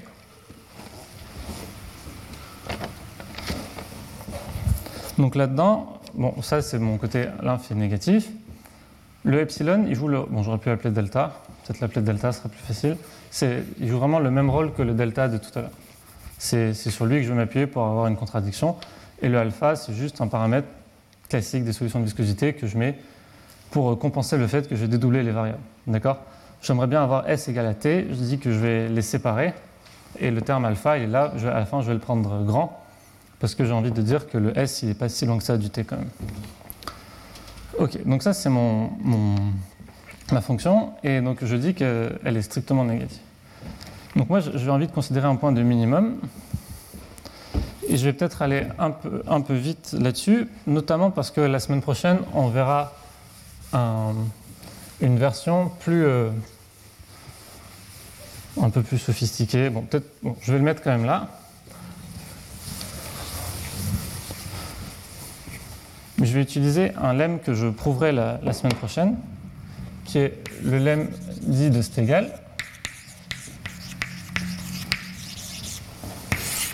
qui me dit que pour tout, euh, par exemple, état strictement positif, il existe A, B qui sont dans Rn, et euh, par exemple Xi1, Xi2 qui sont dans R, tel que la norme de tout ce bazar-là, dans la somme des normes, donc je peux les prendre aussi petits que je veux si vous voulez, tous ensemble, elle est plus petite que état. Et quand je rajoute au bazar qui est là, que je peux appeler i de tsqp, quant à lui, je lui rajoute donc je fais a scalaire q plus b scalaire p plus xi 1t plus xi de s que cette fonction-là, elle a un minimum strict sur cet ensemble, sur l'ensemble qui est là. Enfin, 0t euh, carré croix oméga carré. D'accord? Donc c'est un lab de perturbation euh, classique. C'est un peu ça l'argument pour lequel je me restreins des minima stricts. Je peux toujours, en perturbant un tout petit peu ma fonction, donc ça c'est des toutes petites perturbations linéaires, aussi petites que je veux, j'ai un unique point de minimum. Comme ma fonction est continue, il est strict, je ne suis pas obligé de rentrer dans les finesses de qu'est-ce que c'est qu'un minimum strict. Donc, je vais plutôt regarder cette fonction-là. Je vais considérer un point de minima de, donc, de cette nouvelle fonction. Et je vais l'appeler T star, S star, Q P.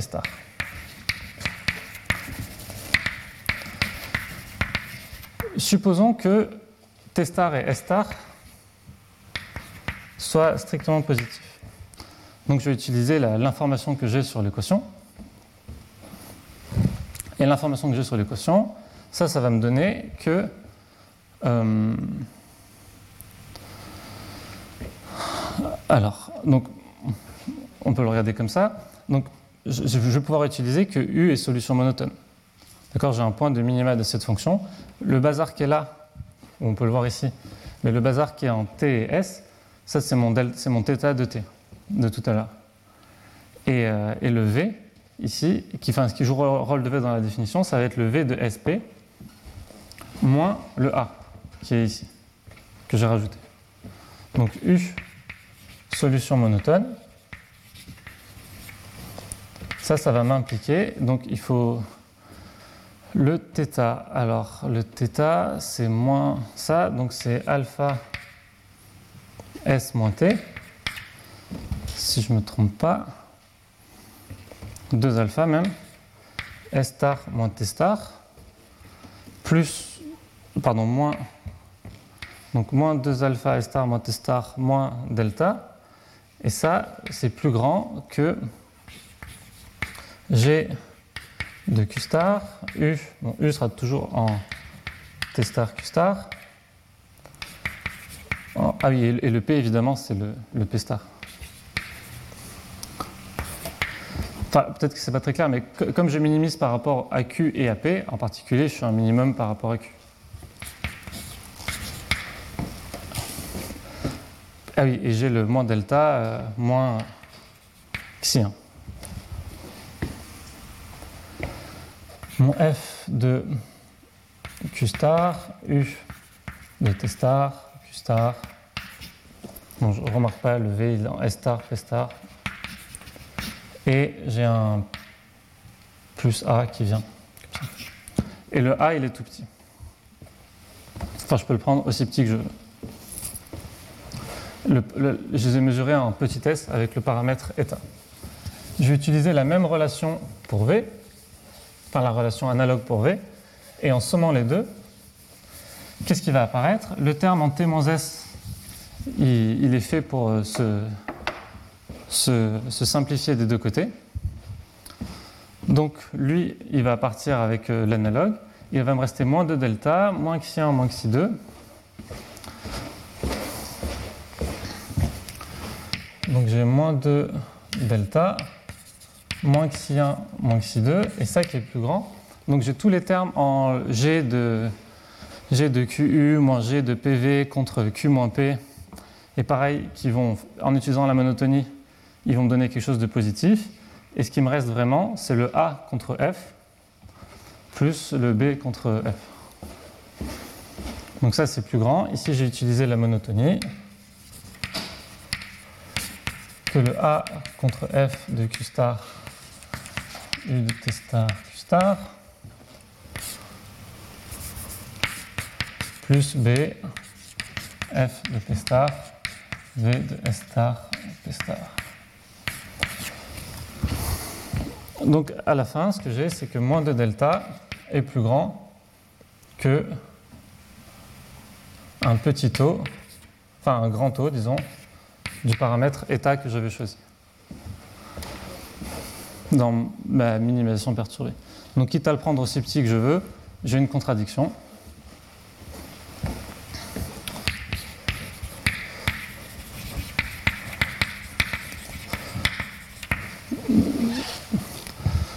Donc contradiction. Donc pour l'instant, je suis ramené à S star égale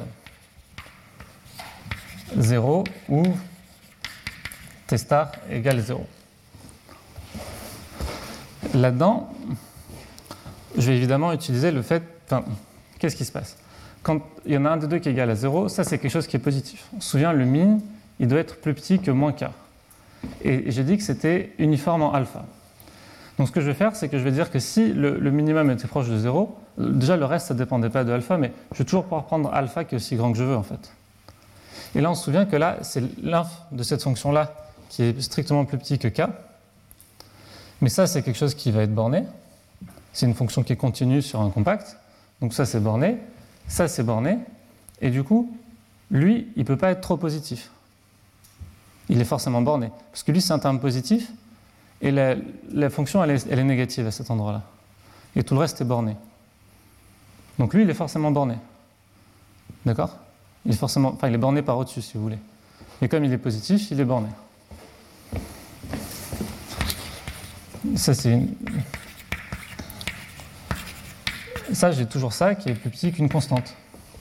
Donc moi, ce que je dis, c'est que maintenant, quitte à prendre alpha assez grand,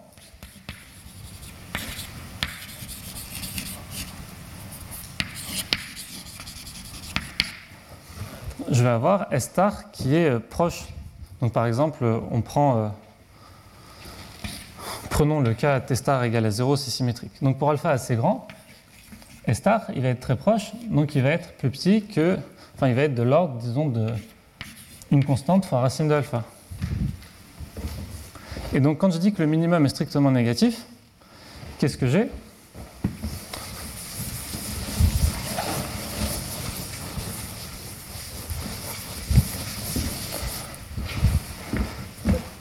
J'ai que U0 de Q star moins V de S star P star, Q star moins P star, blablabla. Ça, ça doit être plus petit que moins K.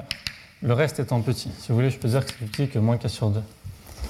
Mais lui, il est proche de U0. Et le V, il était continu. Et donc ça, je vais dire que ça, enfin, que là, je vais arriver à une contradiction, puisque ça, ça tend si vous voulez, quand alpha tend vers l'infini, enfin, le terme de gauche, la lime, la lime inf, quand alpha tend vers l'infini, du bazar qui est là, c'est quelque chose qui est positif. Ça, c'est la monotonie de U0.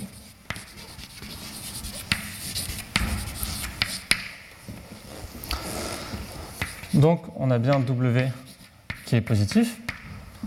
C'était ma contradiction. Enfin, j'ai une contradiction avec le fait que W n'était pas une fonction positive. Donc W positif. Et donc maintenant, on conclut facilement en, euh, en prenant euh, mon U de. Alors, je vais regarder U de T, Q Donc je prends. Pardon, je finis rapidement. Donc je prends Q à l'intérieur de oméga et euh, je dis que la boule de centre Q et de rayon epsilon, elle est incluse dans oméga. Et ce que je vais dire, c'est que euh, U de TQ plus epsilon Z moins V de TQ scalaire epsilon Z, ça c'est positif. Pour tout epsilon strictement positif, non pardon, oui, non, pour epsilon il est fixé, ça c'est pour tout Z dans la boule de centre 0 et de rayon 1. Je divise par epsilon, je fais tendre epsilon vers 0, et je vais me retrouver de la même façon que tout à l'heure avec mon U de TQ moins V de TQ contre Z qui est positif. Par symétrie, encore une fois, je vais arriver à, dire que c'est nul. Enfin, dans tous les cas, si je suis orthogonal à la boule de centre 0 et rayon 1, je suis, les deux éléments sont égaux. Donc U est égal à V sur euh, l'intérieur de oméga. Comme ils sont continus, ils sont égaux partout. Voilà. Donc on a fini la preuve. Euh, on a fini la preuve d'unicité. Euh, la semaine prochaine, je montrerai, enfin je vous annoncerai, je pense, un théorème de stabilité qu'on ne prouvera pas. On, le prouvera directement dans le cas en dimension infinie. Et, du coup, la semaine prochaine, on attaquera à remonter un peu euh, cette notion de solution monotone en dimension infinie, donc pour l'équation à laquelle on s'intéressait. Et ça, ça nous prendra à peu près. Normalement, ça devrait être fini dans la première heure. Et puis ensuite, je parlerai de questions euh, d'existence de, pour ces équations et de, et de différentes motivations. Retrouvez tous les contenus du Collège de France sur www.colège-2-france.fr.